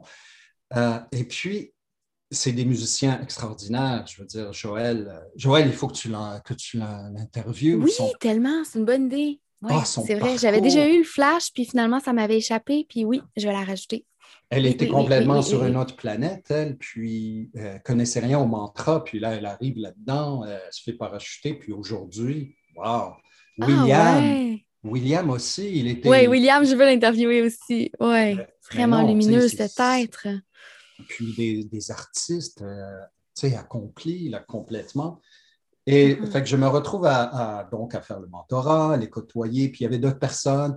Et puis, ce qui était arrivé avec Atara, euh, c'est qu'il y avait une fille qui apprenait à jouer de la guitare, qui amenait sa guitare. Elle a eu puis euh, là, à Tara, coucher de soleil, on se met à jouer de la guitare, elle me prête la guitare. Là, on chante Alléluia au coucher du soleil. C'était complètement magique. On chantait ensemble et tout ça. Hmm. Puis en revenant, il y, a, une fille qui disait il faudrait qu'on se retrouve, qu'on fasse ça. Mais bon, comme tu sais, c'est bien beau quand tu es dans Tara. Oui, ça, c'est le genre de choses qu'on se dit souvent. Là. ouais, on va, on va rester connectés, on va se voir, puis là, la vie arrive. Fait que là, ça ne pas arrivé, mais euh, donc, euh, au travers du mentorat, puis des gens qui parlaient de former, euh, de, faire des kirtans et tout ça, uh-huh. là, Sylvie, Sylvie Tremblay, elle faisait des, toujours des fêtes de fin d'année. D'accord? Fait que là, là, mon idée, ça a été de l'approcher. Je l'approche pour lui dire, tu sais, Léa Longo. Léa Longo, c'est elle qui m'a inspiré dans les kirtans. C'est la première que j'ai vu faire des kirtans qui n'étaient pas 100% traditionnel, même si elle a un harmonium, elle a un guitariste, d'autres instruments et tout ça. Puis ça, c'était au Festival de yoga de Montréal, puis j'avais trouvé ça, wow! Puis elle est vraiment bonne. C'était une, fille qui était plus dans le pop avant et tout ça, puis qui s'est mis dans les mantras, dans les kirtans. je lui ai proposé ça. Je contacte Léa Lango, puis elle est intéressée, tout ça. Mais là, tu sais, la petite voix intérieure, l'intuition qui se développe de plus en plus, ben me ben disait, mais non, Yoga Sangha, c'est plus festif. Puis Léa Longo, elle, elle est comme assise devant son harmonium, elle bouge pas. OK. Ouais, toi, tu avais envie de quelque chose qui bouge, là, comme plus vivant. Là. Fait que là, j'ai eu une, écoute, une inspiration qui a été un drive, c'est de dire, ben, on va former notre propre band. Ça, c'est six semaines avant le, la fête. Tu sais, on est rendu début novembre. Wow! là, je, me rends compte, euh, euh, William, puis une fille qui n'est plus avec nous, on, on essaie, ah, c'est le fun, fait que là, on cherche d'autres personnes. Euh, c'est Sylvie qui me dit, oh, tu devrais, tu devrais vraiment essayer avec Joël.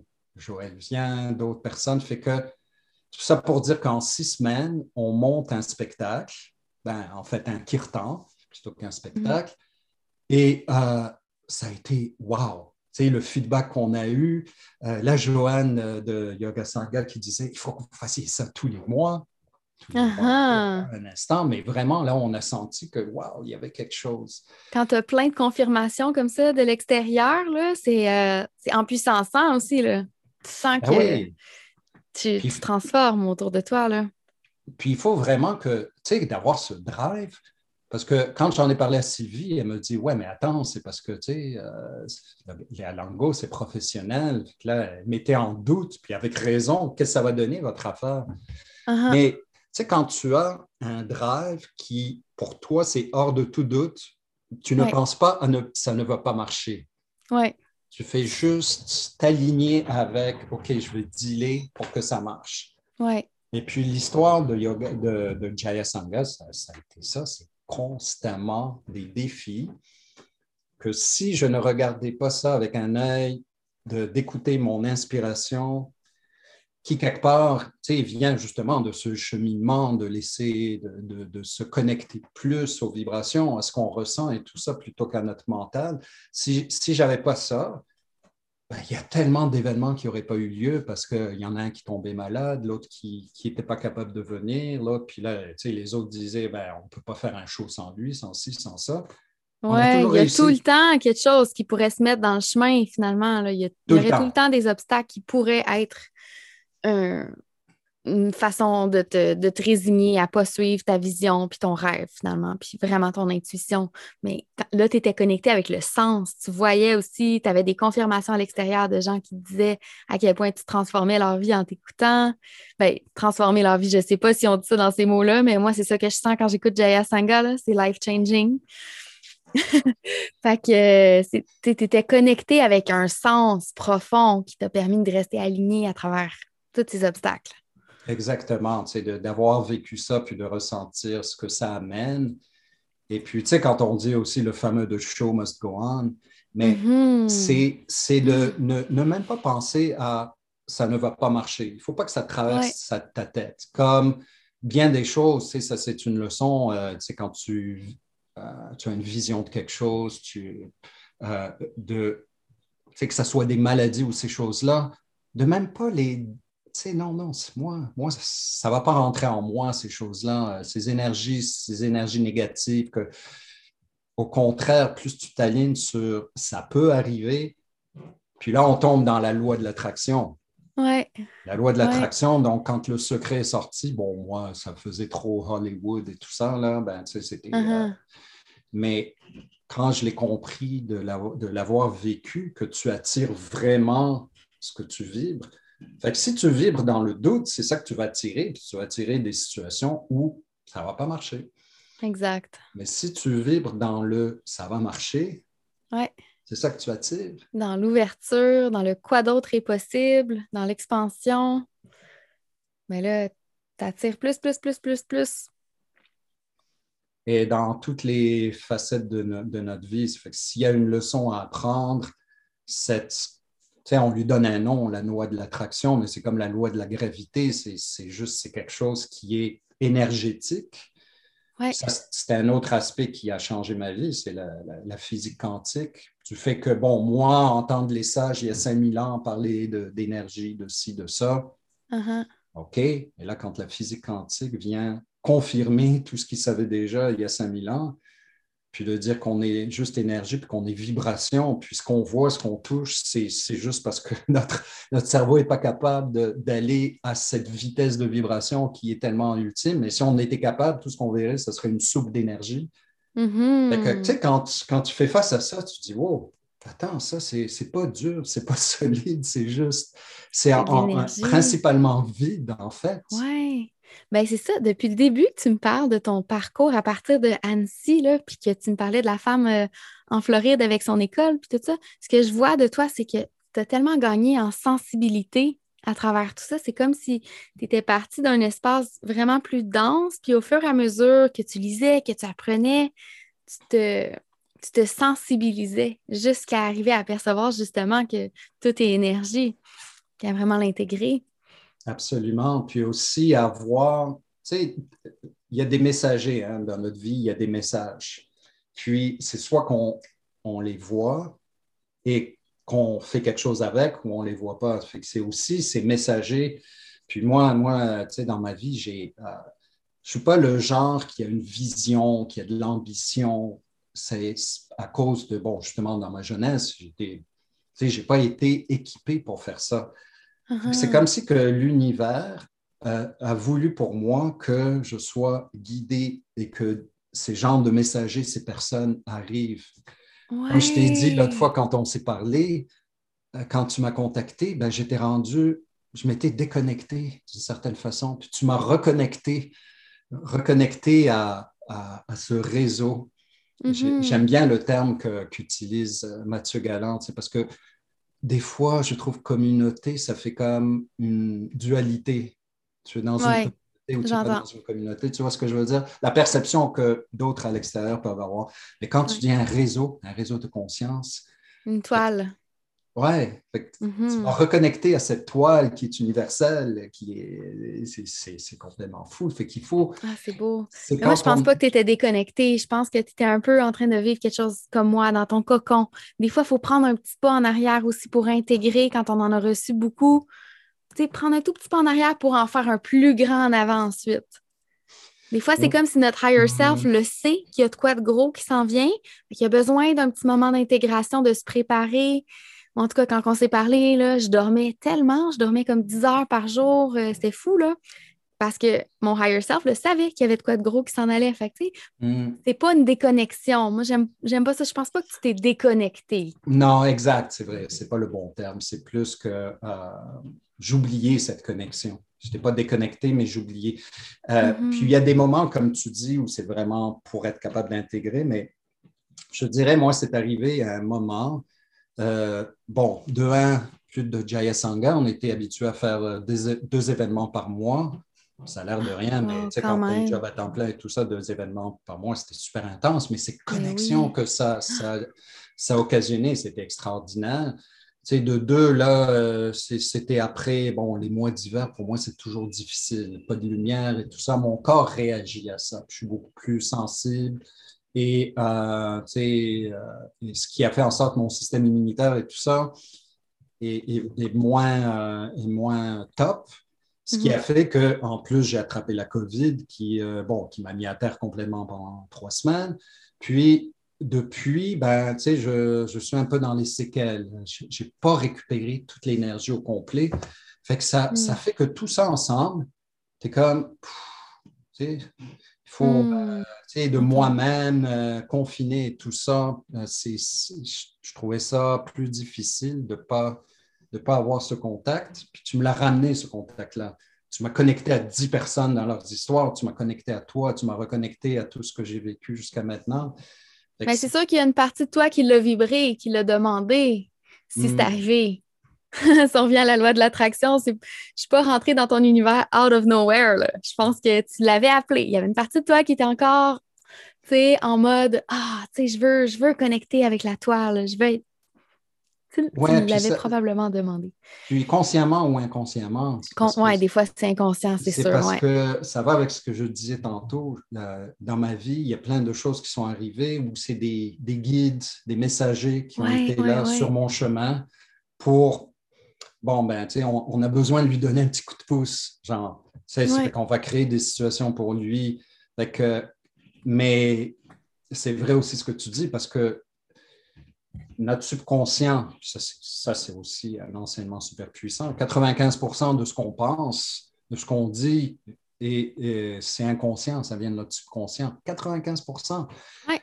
C'est, tu dis, ce que je réfléchis, c'est 5% seulement. Le reste, uh-huh. c'est tous mes patterns, tous mes traumatismes, tout ce que j'ai vécu. Puis là, tu rentres dans les vies antérieures, ce qui est pour moi encore difficile à imaginer, mais je, peux difficilement ne pas y croire, tu sais, considérant tous les témoignages qu'il y a eu. Là. Quand tu ben dis même tes vies antérieures, pourquoi est-ce que j'ai le vertige, j'ai la peur des hauteurs? Ben, je ne sais pas. Mm-hmm. Est-ce que je suis tombé d'un avion euh, avant ou je ne sais pas quoi? Là? Mais tu transportes ça, puis c'est ça tes réactions. Oui, oui, oui. Quand tu comprends ça, puis que tu te reprogrammes, parce que là, il faut se reprogrammer, ça a l'air d'être euh, un ordinateur, mais quelque part, c'est un petit peu comme ça. Hein. C'est comme le, disque dur de ton ordinateur qui a enregistré des choses, qui fait juste, il y a un programme, là, il fait juste les sortir. Mais tu peux le changer. Ouais, ben La puissance de ça, c'est qu'avec notre 5% on peut le changer. ben oui, absolument. Donc, éventuellement, inconsciemment, ben c'est ça. J'appelle ces choses-là pour m'aider. Uh-huh. Ce que tu m'as partagé, ça me fait penser à une chanson de Fia. Je ne sais pas si tu la connais, Fia. Mon Dieu, il faut que tu la découvres. C'est oh, ma chanteuse préférée. F-I-A, ouais. Toutes ces chansons-là résonnent tellement fort avec différentes perspectives, toutes par rapport à la spiritualité. C'est absolument magique. Puis il y a une chanson que j'écoutais justement ce matin, c'est Golden Wings. Puis elle dit euh, Every time I've fallen off track, angels have gently guided me back. Chaque fois que je suis tombée à côté, comme toi, ce que tu viens de vivre, ou tu sais, qu'est-ce qu'on vit à travers notre chemin, il y a toujours des anges qui vont nous ramener sur le, sur le chemin. C'est tellement vrai, ça. Ah ouais. C'est tellement vrai parce que je, je, je l'ai vécu, je le vis, puis c'est ça, puis tu sais, ça a l'air un peu wou-wou, des anges, des guides, tout ça, mais c'est juste de l'énergie. Hein? Ben oui, mais ça peut être manifesté sous une forme humaine, là, comme tu as dit que ça t'avait vraiment aidé d'écouter les podcasts, ça t'avait ramené, mais j'accepte que peut-être que j'ai servi d'ange à ce moment-là pour toi, tu sais. On, on peut tous euh, jouer ce rôle-là les uns pour les autres, tu sais. Mm. Puis quelque part, tu sais, euh, rattaché à tout ça pour moi, c'est une chose que je pense, puis on n'a pas la, vérité absolue. Hein. Ça fait que quand je dis que moi, je pense ça, ça ne veut pas dire que c'est la vérité absolue. C'est en ce moment ce que j'ai. Euh, tu sais, comme un des grands enseignements du Bouddha que, je trouve extraordinaire, c'est quand il a dit euh, Ne croyez rien de ce qui est dit, ne croyez rien de ce qui est écrit, ne croyez rien même de ce que je dis.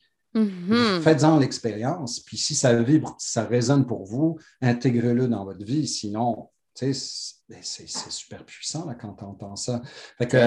une des choses puissantes que j'avais euh, entendues, c'était on est tous issus de la conscience, puis la conscience, euh, comme elle ne peut pas s'observer elle-même, elle s'observe au travers de nous.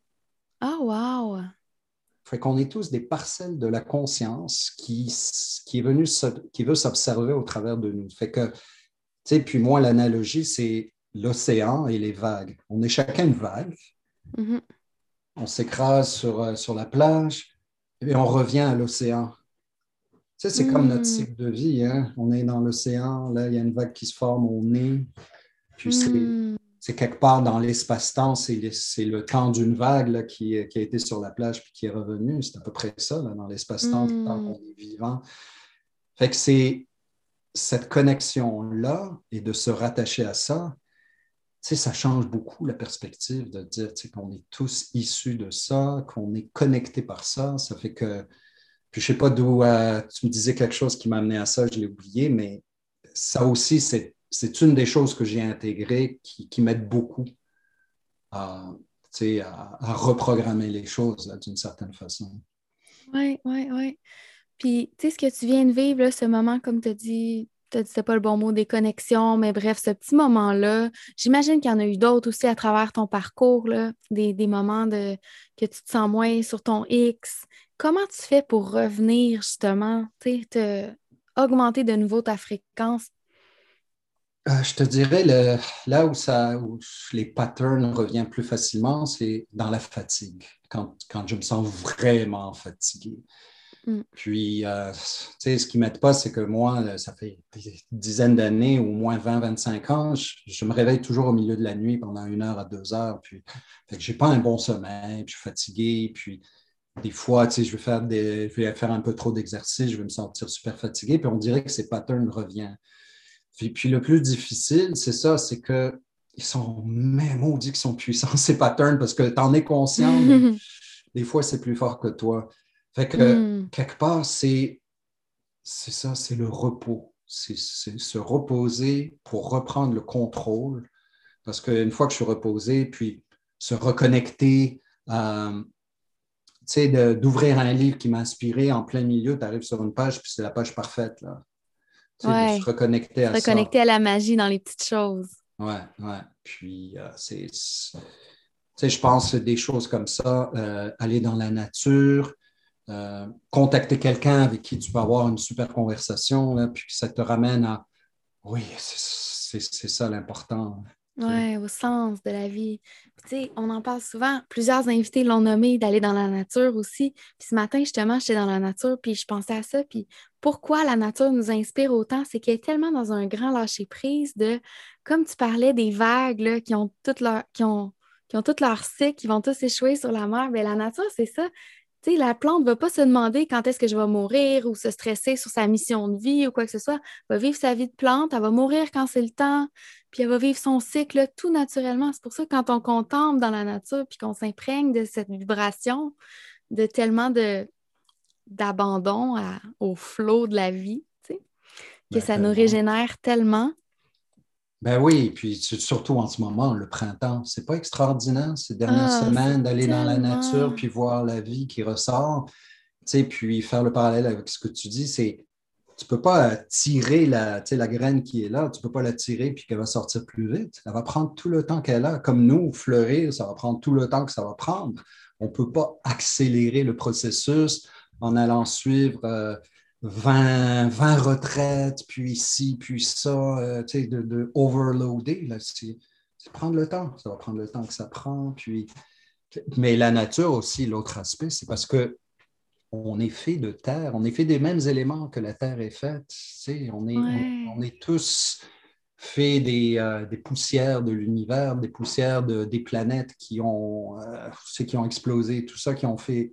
Fait que de dire que on est, c'est pas la nature, c'est pas quelque chose d'externe, c'est en nous. On est issu de ça. C'est elle qui nous, quelque part, c'est elle qui nous fait vivre. On retourne ce corps qui est juste un, vaisseau spatial, hein, dans lequel notre âme est en ce moment.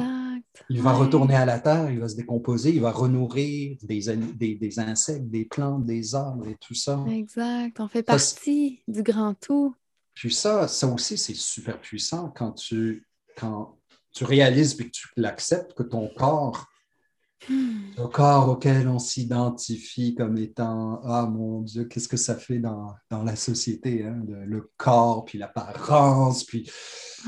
Euh, alors que la liberté, c'est OK, j'en prends soin, je ne veux pas être n'importe quoi, mais arrêter de, se connecter à ça. De s'identifier autant à ça, oui. Ouais, puis que finalement, on est cette, cette âme qui n'a pas de fin qui retourne, à, uh-huh. la, qui retourne à l'océan. Puis, euh, et, euh, la nature, autant la forêt, le, c'est qui qui parlait de l'océan? Euh, Pavla, qui disait qu'elle a besoin d'être au bord de la mer. Moi aussi, c'est un besoin intense. C'est quand je suis, euh, j'ai passé mes premières années au bord de la mer et tout ça. Puis le- l'énergie de l'eau qui bouge est tellement puissante de se ressourcer là-dedans. Ouais, Euh, ouais, ouais. Retourner oui. à la source d'où on vient. Puis pour moi, c'est euh, autant la forêt, c'est quelque chose qui est plus, façon de parler comparativement statique, les arbres et tout ça, mais c'est hyper puissant, Mhm. que la force de l'océan, de l'eau qui Mm. bouge. Mm. Tu vois que comme hier, on a été au, au rapide de la Chine, puis se mettre juste devant les rapides, juste à côté, là, tu, devant, puis tu regardes cette énergie. Puis, Ah oui, vraiment, vraiment. Quelle puissance, quelle purification, quelle force. Puis en même temps, tout ça à travers une douceur, puis une résilience. Ça apporte, euh, ça apporte la paix. Une paix Une vibration de, une vibration de paix, c'est ça, comme ta cloche et tout ça. Mais quand tu te Mm. connectes à la nature, c'est, ça change ton mindset. Puis tu, tout d'un coup, tu es Ah, tu sais, je suis en paix, je suis bien. Oui, vraiment, vraiment. Puis j'avais envie de te demander, ça a l'air vraiment d'une évidence la manière que tu en parles, à quel point euh, c'était exactement au bon moment quand tu as commencé à te mettre en service pour le nouveau monde avec ton band Jaya Sangha. Ça a vraiment l'air d'être absolument euh, tout synchronisé à l'avance, que tu as rencontré toutes les bonnes personnes, que le band s'est réuni. Mais toi, de l'intérieur, comment tu l'as su que c'était le bon moment, que tu étais assez rempli, que c'était le temps de transmettre maintenant puis de partager tes vibrations? Euh, bonne question, mais ma réponse, c'est plus, je l'ai, c'est pas que je l'ai senti, c'est juste un concours de circonstances. Euh, moi, c'est plus des synchronicités qui m'amènent à quelque chose. Puis, c'est, comme je t'ai dit tout à l'heure, c'est ne pas avoir de doute. Ne pas avoir de Mm. doute que c'est ça. C'est d'écouter cette voix, sais, parce qu'on a toujours la voix du doute, puis la voix de, la, la petite voix de, de- c'est quelque part de l'intuition, de celle qui nous guide, Ouais. celle qui est à l'intérieur de nous, puis de ne pas l'écouter l'autre. Puis je pense que c'est ça qui est arrivé, c'est quand tu le sens dans tes cellules que c'est That's right, c'est la bonne chose à faire.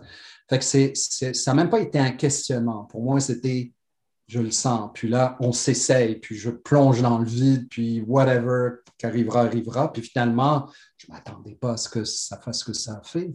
Fait qu'on a continué. Au début, on a fait ça tous les trois mois, les solstices, les équinoxes à Yoga Sangha. Tu sais, puis on a, là, euh, on a eu, là, j'ai eu comme l'intuition ou le drive ou whatever, comment l'appeler, de commencer à composer de la musique pour aller avec ces mantras.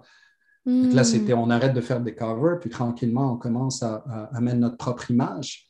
Wow. Puis, puis ce n'est pas quelque chose que j'ai réfléchi, c'est plus naturellement, j'ai été amené à ne pas copier.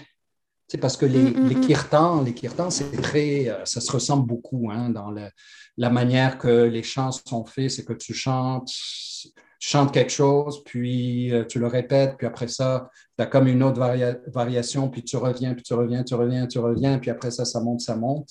C'est pas mal, souvent, en tout cas dans les kirtans traditionnels et beaucoup de kirtans euh, d'aujourd'hui, c'est ça, ce qui est très correct. Mais nous, on Mm. était comme guidés. Tu vois, au début, je mettais des, euh, euh, des tenues ben, top indien, si tu veux, un peu, puis je rentrais là-dedans, puis les euh, les, les signes et tout ça. Puis après ça, ça a été. Non, nous, nous, ça a été plus, on veut rejoindre monsieur et madame tout le monde. Parce Ah, que Il y a tellement de bandes qui existent déjà qui font ça. Ouais. Moi, j'ai senti que ce que, ce que le, le- en tout cas, le monde, le- les gens autour de nous avaient besoin, c'est d'aller rejoindre ceux qui ont juste besoin d'une petite étincelle pour Wow, il y a quelque chose qui se passe. Ouais, c'est moins intimidant, disons, tu sais, quand tu es en t-shirt puis en jeans puis tu chantes des, des mantras puis de la musique euh, tellement high vibe que de regarder des gens qui ont comme la, mettons, la grosse barbe puis les habits indiens, comme tu dis, ça peut sembler un petit peu plus, euh, tu sais, difficile d'accès, là, que monsieur, madame, tout le monde vont peut-être se sentir un peu intimidés. Ah, c'est pas mon, c'est pas mon style. Alors Exact. que vous, vous êtes, tu sais, vraiment pleinement vous-même puis c'est ça qui vous rend autant accessible. Oui, et puis euh, c'est ça, ça fait que même ça, c'est venu naturellement. Ah Et puis bon, à des moments, on en a parlé, il y a un gars, euh, Alex qui s'est joint à nous, lui, il est beaucoup plus spirituel et tout ça. Fait que lui, il voulait pousser certains types de mantras, mais que je trouvais, tu sais, comme Krishna, pour moi, c'est euh, Krishna puis gourou, le mot gourou, tu sais, de, chanter sans arrêt gourou, gourou, gourou. Je uh-huh. trouvais que, sais, hein, mon intuition me disait, non, tu sais, c'est plus d'utiliser des mantras qui sont moins rattachés à ce genre de, tu sais, pour que ça soit plus accessible. Puis, mais tu sais, j'adore les écouter, là, les mantras de gourou, puis de Krishna, puis tout ça. Oui, oui, oui. C'est juste, c'est pas. Tu avais envie de créer pour toi-même aussi. Exact. Ça fait que ça fait que, comme tu as dit, ça est devenu notre signature et tout ça. Puis, c'est les témoignages. D'avoir une seule personne qui vient à la fin d'un de nos, euh, on a arrêté de les appeler les kirtans juste pour respecter le fait que les kirtans, c'est plus traditionnel. On appelle ça des concerts extatiques. Extatiques, hmm. justement, c'est parce que on sent, cette extase-là. Tellement. quand on arrive au jam de percussion de 15 minutes, c'est complètement fou. Les gens qui sortent de là après, puis on fait nos derniers mantras, ils sont dans une vibe complètement hmm. extraordinaire. Ça fait qu'on a eu des témoignages. Moi, c'est ça qui m'allume de continuer. Là. Euh, pour t'en donner un, euh, un qui est vraiment puissant, il y avait une fille, elle était super jeune, elle était enceinte. Puis euh, souvent, à la fin, on fait des grands cercles et puis tout ça. Il y a des gens, des fois, qui partagent. Fait que cette fille, elle dit J'ai réalisé, puis là, elle était très émotive en vous écoutant, parce que c'est pas juste des, c'est pas juste chanter les, les mantras. Moi, ce qui m'inspire le plus là-dedans, c'est les messages qu'on passe. Hmm. Message de spiritualité qu'on glisse. Oui. Oui. Comme dans Joël est bonne là-dedans. Sais, comme dans un Shavasana, comme Sylvie Tremblay, elle fait tellement bien dans ses cours, passer des petites choses, mais c'est d'amener ces messages-là. Oui, Sylvie, euh, Joël est extraordinaire. Et puis, elle avait dit, là, j'ai réalisé que l'importance de la vie, et puis je veux garder mon bébé parce qu'elle considérait l'enlever. Ah, mon Dieu, OK, c'est huge, là. Wow, quelle transformation. L'importance de la vie. Là, tu dis, tu peux avoir ce genre d'impact. Hmm. Et puis sans, essayer, hein, parce que c'est. Tu sais, c'est pas qu'on est là, qu'on se rend compte, puis bon, on va venir changer le monde et transformer. Sais, la réalité d'un band avec des gens qui sont éparpillés partout, encore pire maintenant, deux à Val-David, un en Estrie, un à l'autre, à l'opposé de Montréal de moi. Uh si et ça, mais ça fait que c'est plus, OK, là, puis ce que je veux dire aussi par, euh, rapport, je l'ai dit une fois euh, au travers d'un de nos concerts, c'est dire, moi j'ai gagné à la loterie. J'aurais gagné un million de dollars, ça ne m'aurait pas amené ce que ça m'a amené de rencontrer ces gens-là. Puis c'est juste une question de chimie. Il y a une chimie en certaines personnes, même si on est très différents les uns de l'autre, mais il arrive quelque chose quand on est sur scène puis qu'on se met à jouer qui fait que toute la difficulté que j'ai, le travail à préparer ces, événements, c'est intense, c'est intense, c'est intense. Ça me tire de l'énergie comme tu ne peux pas savoir. Hmm. Mais arriver là, c'est complètement fou ce qui arrive. On est porté par quelque chose. Oui, tu es dans le flow. Tu laisses le flux de vie te traverser, tout simplement. Tu rentres dans le flow. Oui, mais et aussi la co-création avec les gens qui sont là, parce que là, c'est plus pareil. Oui, mais ben oui. Si on fait une pratique ensemble, tu sais, là, on va être perfectionniste, puis j'aurai les perfectionnistes, puis non, ça, ah non, c'est pas bon, puis ci, puis ça. Mm-hmm. On est arrivé, on fait la même chose dans un concert. Premièrement, là, il n'y a plus de doute, on fait juste être dedans, mais deuxièmement, on co-crée. On a les, il y a cet échange d'énergie avec les gens. les gens nous remercient pour ce qu'on leur donne, mais on leur dit, mais nous, on vous remercie pour ce que vous nous donnez. ça crée un vortex qui, est, fait que c'est une ascension incroyable de cette énergie-là, qu'on se nourrit de ça comme des fous, puis les gens se nourrissent de ça. Puis je me dis, waouh, comment j'ai été apporté là? Puis tu sais, hmm. quand, euh, quand j'étais euh, jeune, bon, je ne sais pas, 13, 14 ans à une maison m'a offert des cours de, guitare, puis c'est là que j'ai appris la guitare. Mais à ce moment-là, tu sais, euh, c'était, j'essayais de composer des chansons ou tout ça, rien, oublie ça. la guitare a uh-huh. comme disparu de mon chemin. Mais quand c'est revenu avec des mantras, OK, mais là, c'est juste de la musique. Moi, je suis bon à composer de la musique, pas à composer des paroles. Puis là, j'ai les paroles des mantras. Oh, wow. Parfait. Et puis le sens qui est en arrière, là, se connecter à ça, c'est wow, magique. Hmm. Fait que le travail, en gros, c'est juste d'ouvrir le canal, ouvrir le canal, puis laisser les synchronicités se manifester, puis nous amener exactement ce dont on a besoin. C'est pour ça, quand tu m'as dit la phrase, prends-moi, fais ce que tu veux avec moi, c'est, c'est l'ultime statement à faire à l'univers, tu Fais ce que tu veux de moi. Comment peux-je servir aujourd'hui à mon meilleur, à mon plein potentiel?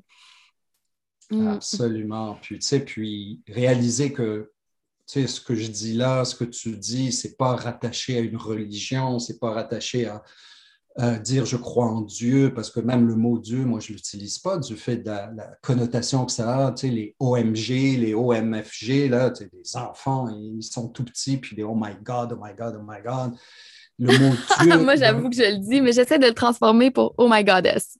ouais, oh, j'aime ça. work in progress. oh my goddess, j'aime ça. Mais tu sais, la, façon que l'énergie des fois que ça a, alors que, uh-huh. tu sais, mais tu appelles ça la source, que tu appelles ça la conscience, que tu appelles ça l'énergie, que tu appelles ça. Tu sais, c'est juste de dire. Tu sais, regarde Einstein. Einstein qui tu ne peux pas avoir plus scientifique puis dans le mental que lui. Mais il est arrivé à la conclusion qu'il y a quelque chose de plus grand qui n'est pas, pas, capable, malgré tout ça, il y a quelque chose de plus grand, au-delà de tout ce qu'il peut expliquer.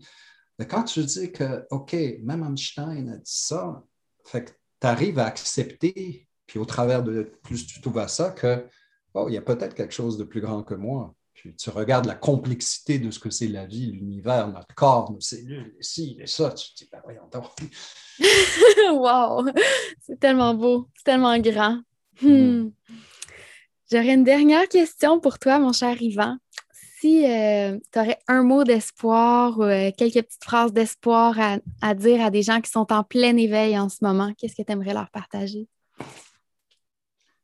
Ben, écoute, c'est de, de continuer à discerner la, voix intérieure qui est ton intuition, de continuer à faire le travail de, euh, de, se débarrasser de ces patterns parce que c'est ça qui fait que notre vibration reste plus basse. Si on veut augmenter notre vibration, il faut travailler sur ces patterns, en prendre conscience, faire toutes les choses que tu veux, que ce soit de la méditation, du yoga, aller en nature, lire, lire des livres de toutes sortes, de, autant de, de, gourous que de scientifiques, de, de s'ouvrir la porte à aller plus loin, de continuer toujours à creuser plus loin, de se connecter au fait que, ah oui, d'accepter la mort.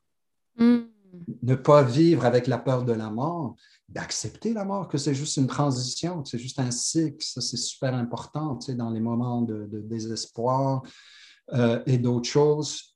De, euh, tu sais, comme écarteler son livre La Nouvelle Terre, ça, c'était extraordinaire, ça.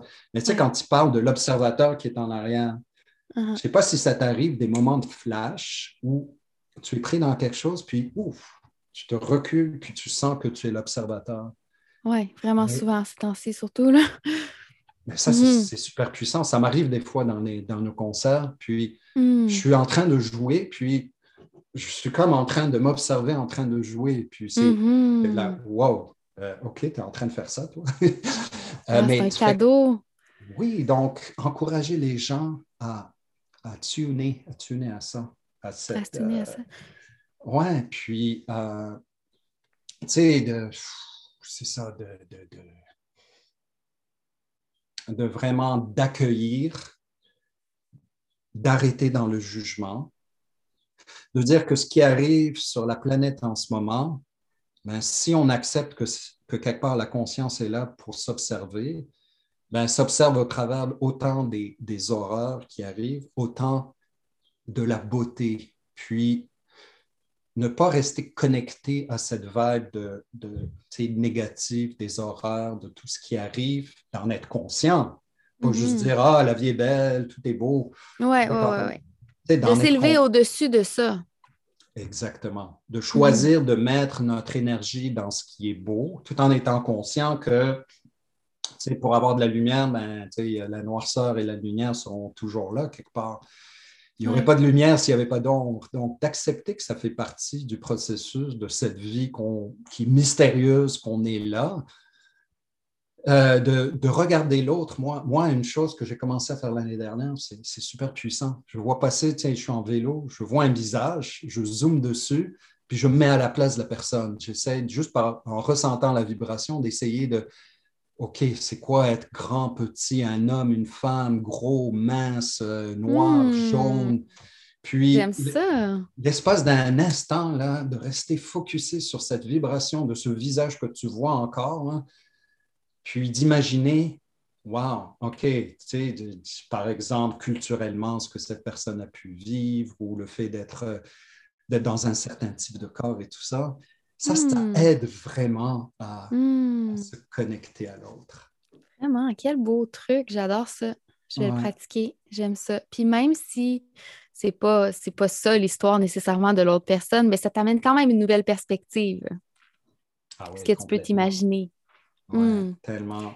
Puis j'aimerais partager deux genres de prières, si je peux dire. C'est drôle à dire, mais euh, une qui provient, en fait, c'est une interprétation de la Gayatri qui est absolument extraordinaire. On le dit euh, quand on la chante, euh, que tous les êtres perçoivent de façon subtile et méditative super important, ça. Subtil et méditatif. Ça veut dire que ce n'est pas quelque chose que, wow, tu vas le voir.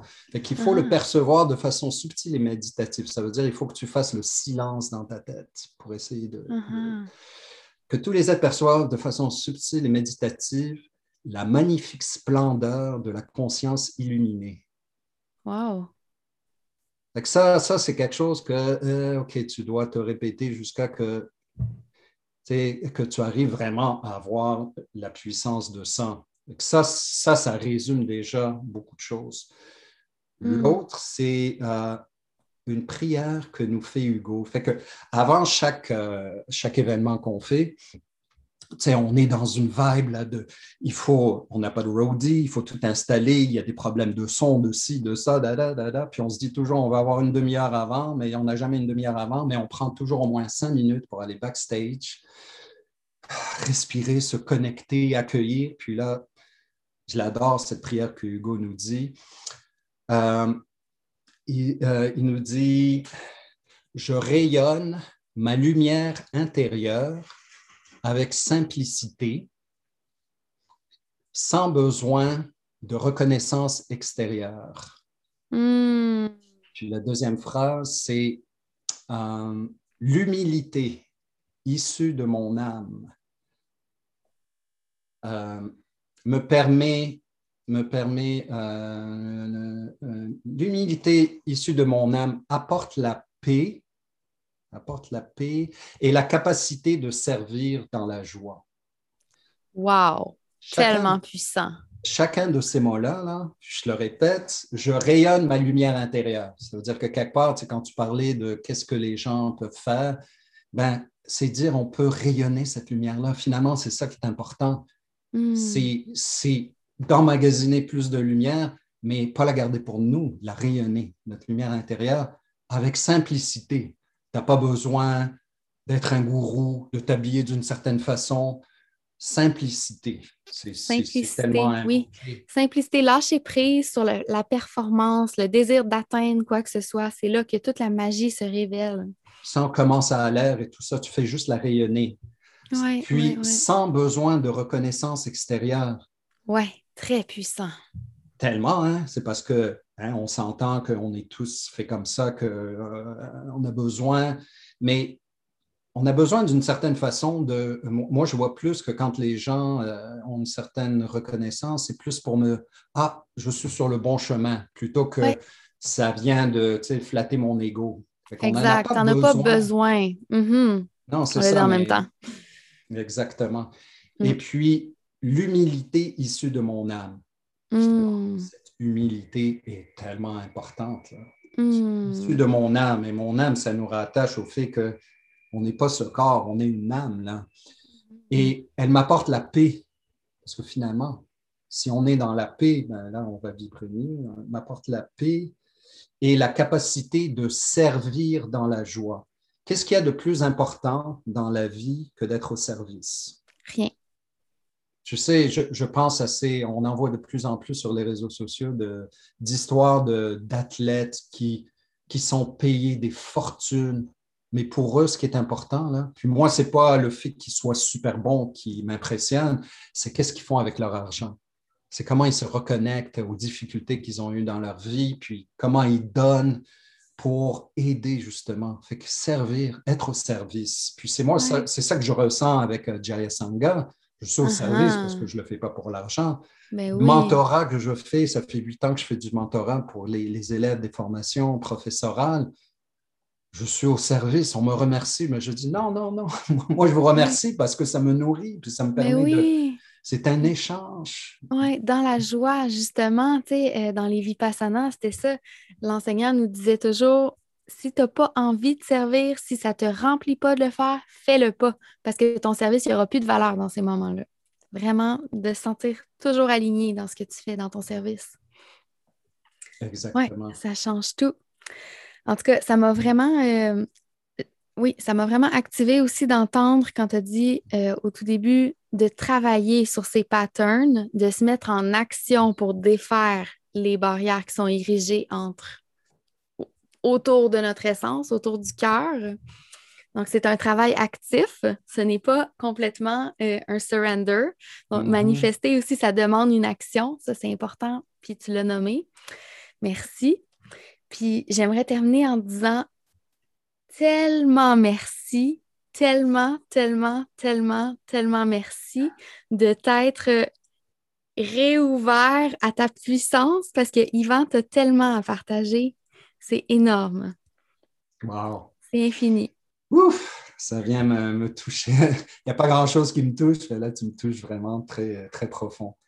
Hmm. Ça me fait du bien d'entendre ça, surtout comme je, je disais, dans ce que je vis en ce moment. Puis, euh, wow! Merci encore pour cet espace. Euh, c'était euh, au-delà de mes attentes d'avoir cette discussion avec toi. Oh, merci, moi aussi, vraiment, là, j'ai adoré ce moment. Hmm. Infinie gratitude. Merci, cher Yvan. À bientôt. À bientôt. Je t'aime. Moi aussi. Bye. Merci pour ton écoute. Merci pour ta présence. Merci pour les commentaires et les ratings que tu nous laisses. Ça me fait tellement chaud au cœur de te lire. Si cet épisode peut inspirer quelqu'un que tu connais, partage. On est là pour supporter l'éveil du nouveau monde ensemble. Pour télécharger gratuitement ma méditation Incarne ton essence Rends-toi sur la page web du podcast à espace-sacré.ca podcast. J'honore cet espace en toi de paix, d'amour et de joie. J'honore cet espace en toi qui est le même en moi. Nous sommes un, nous sommes une. Namaste.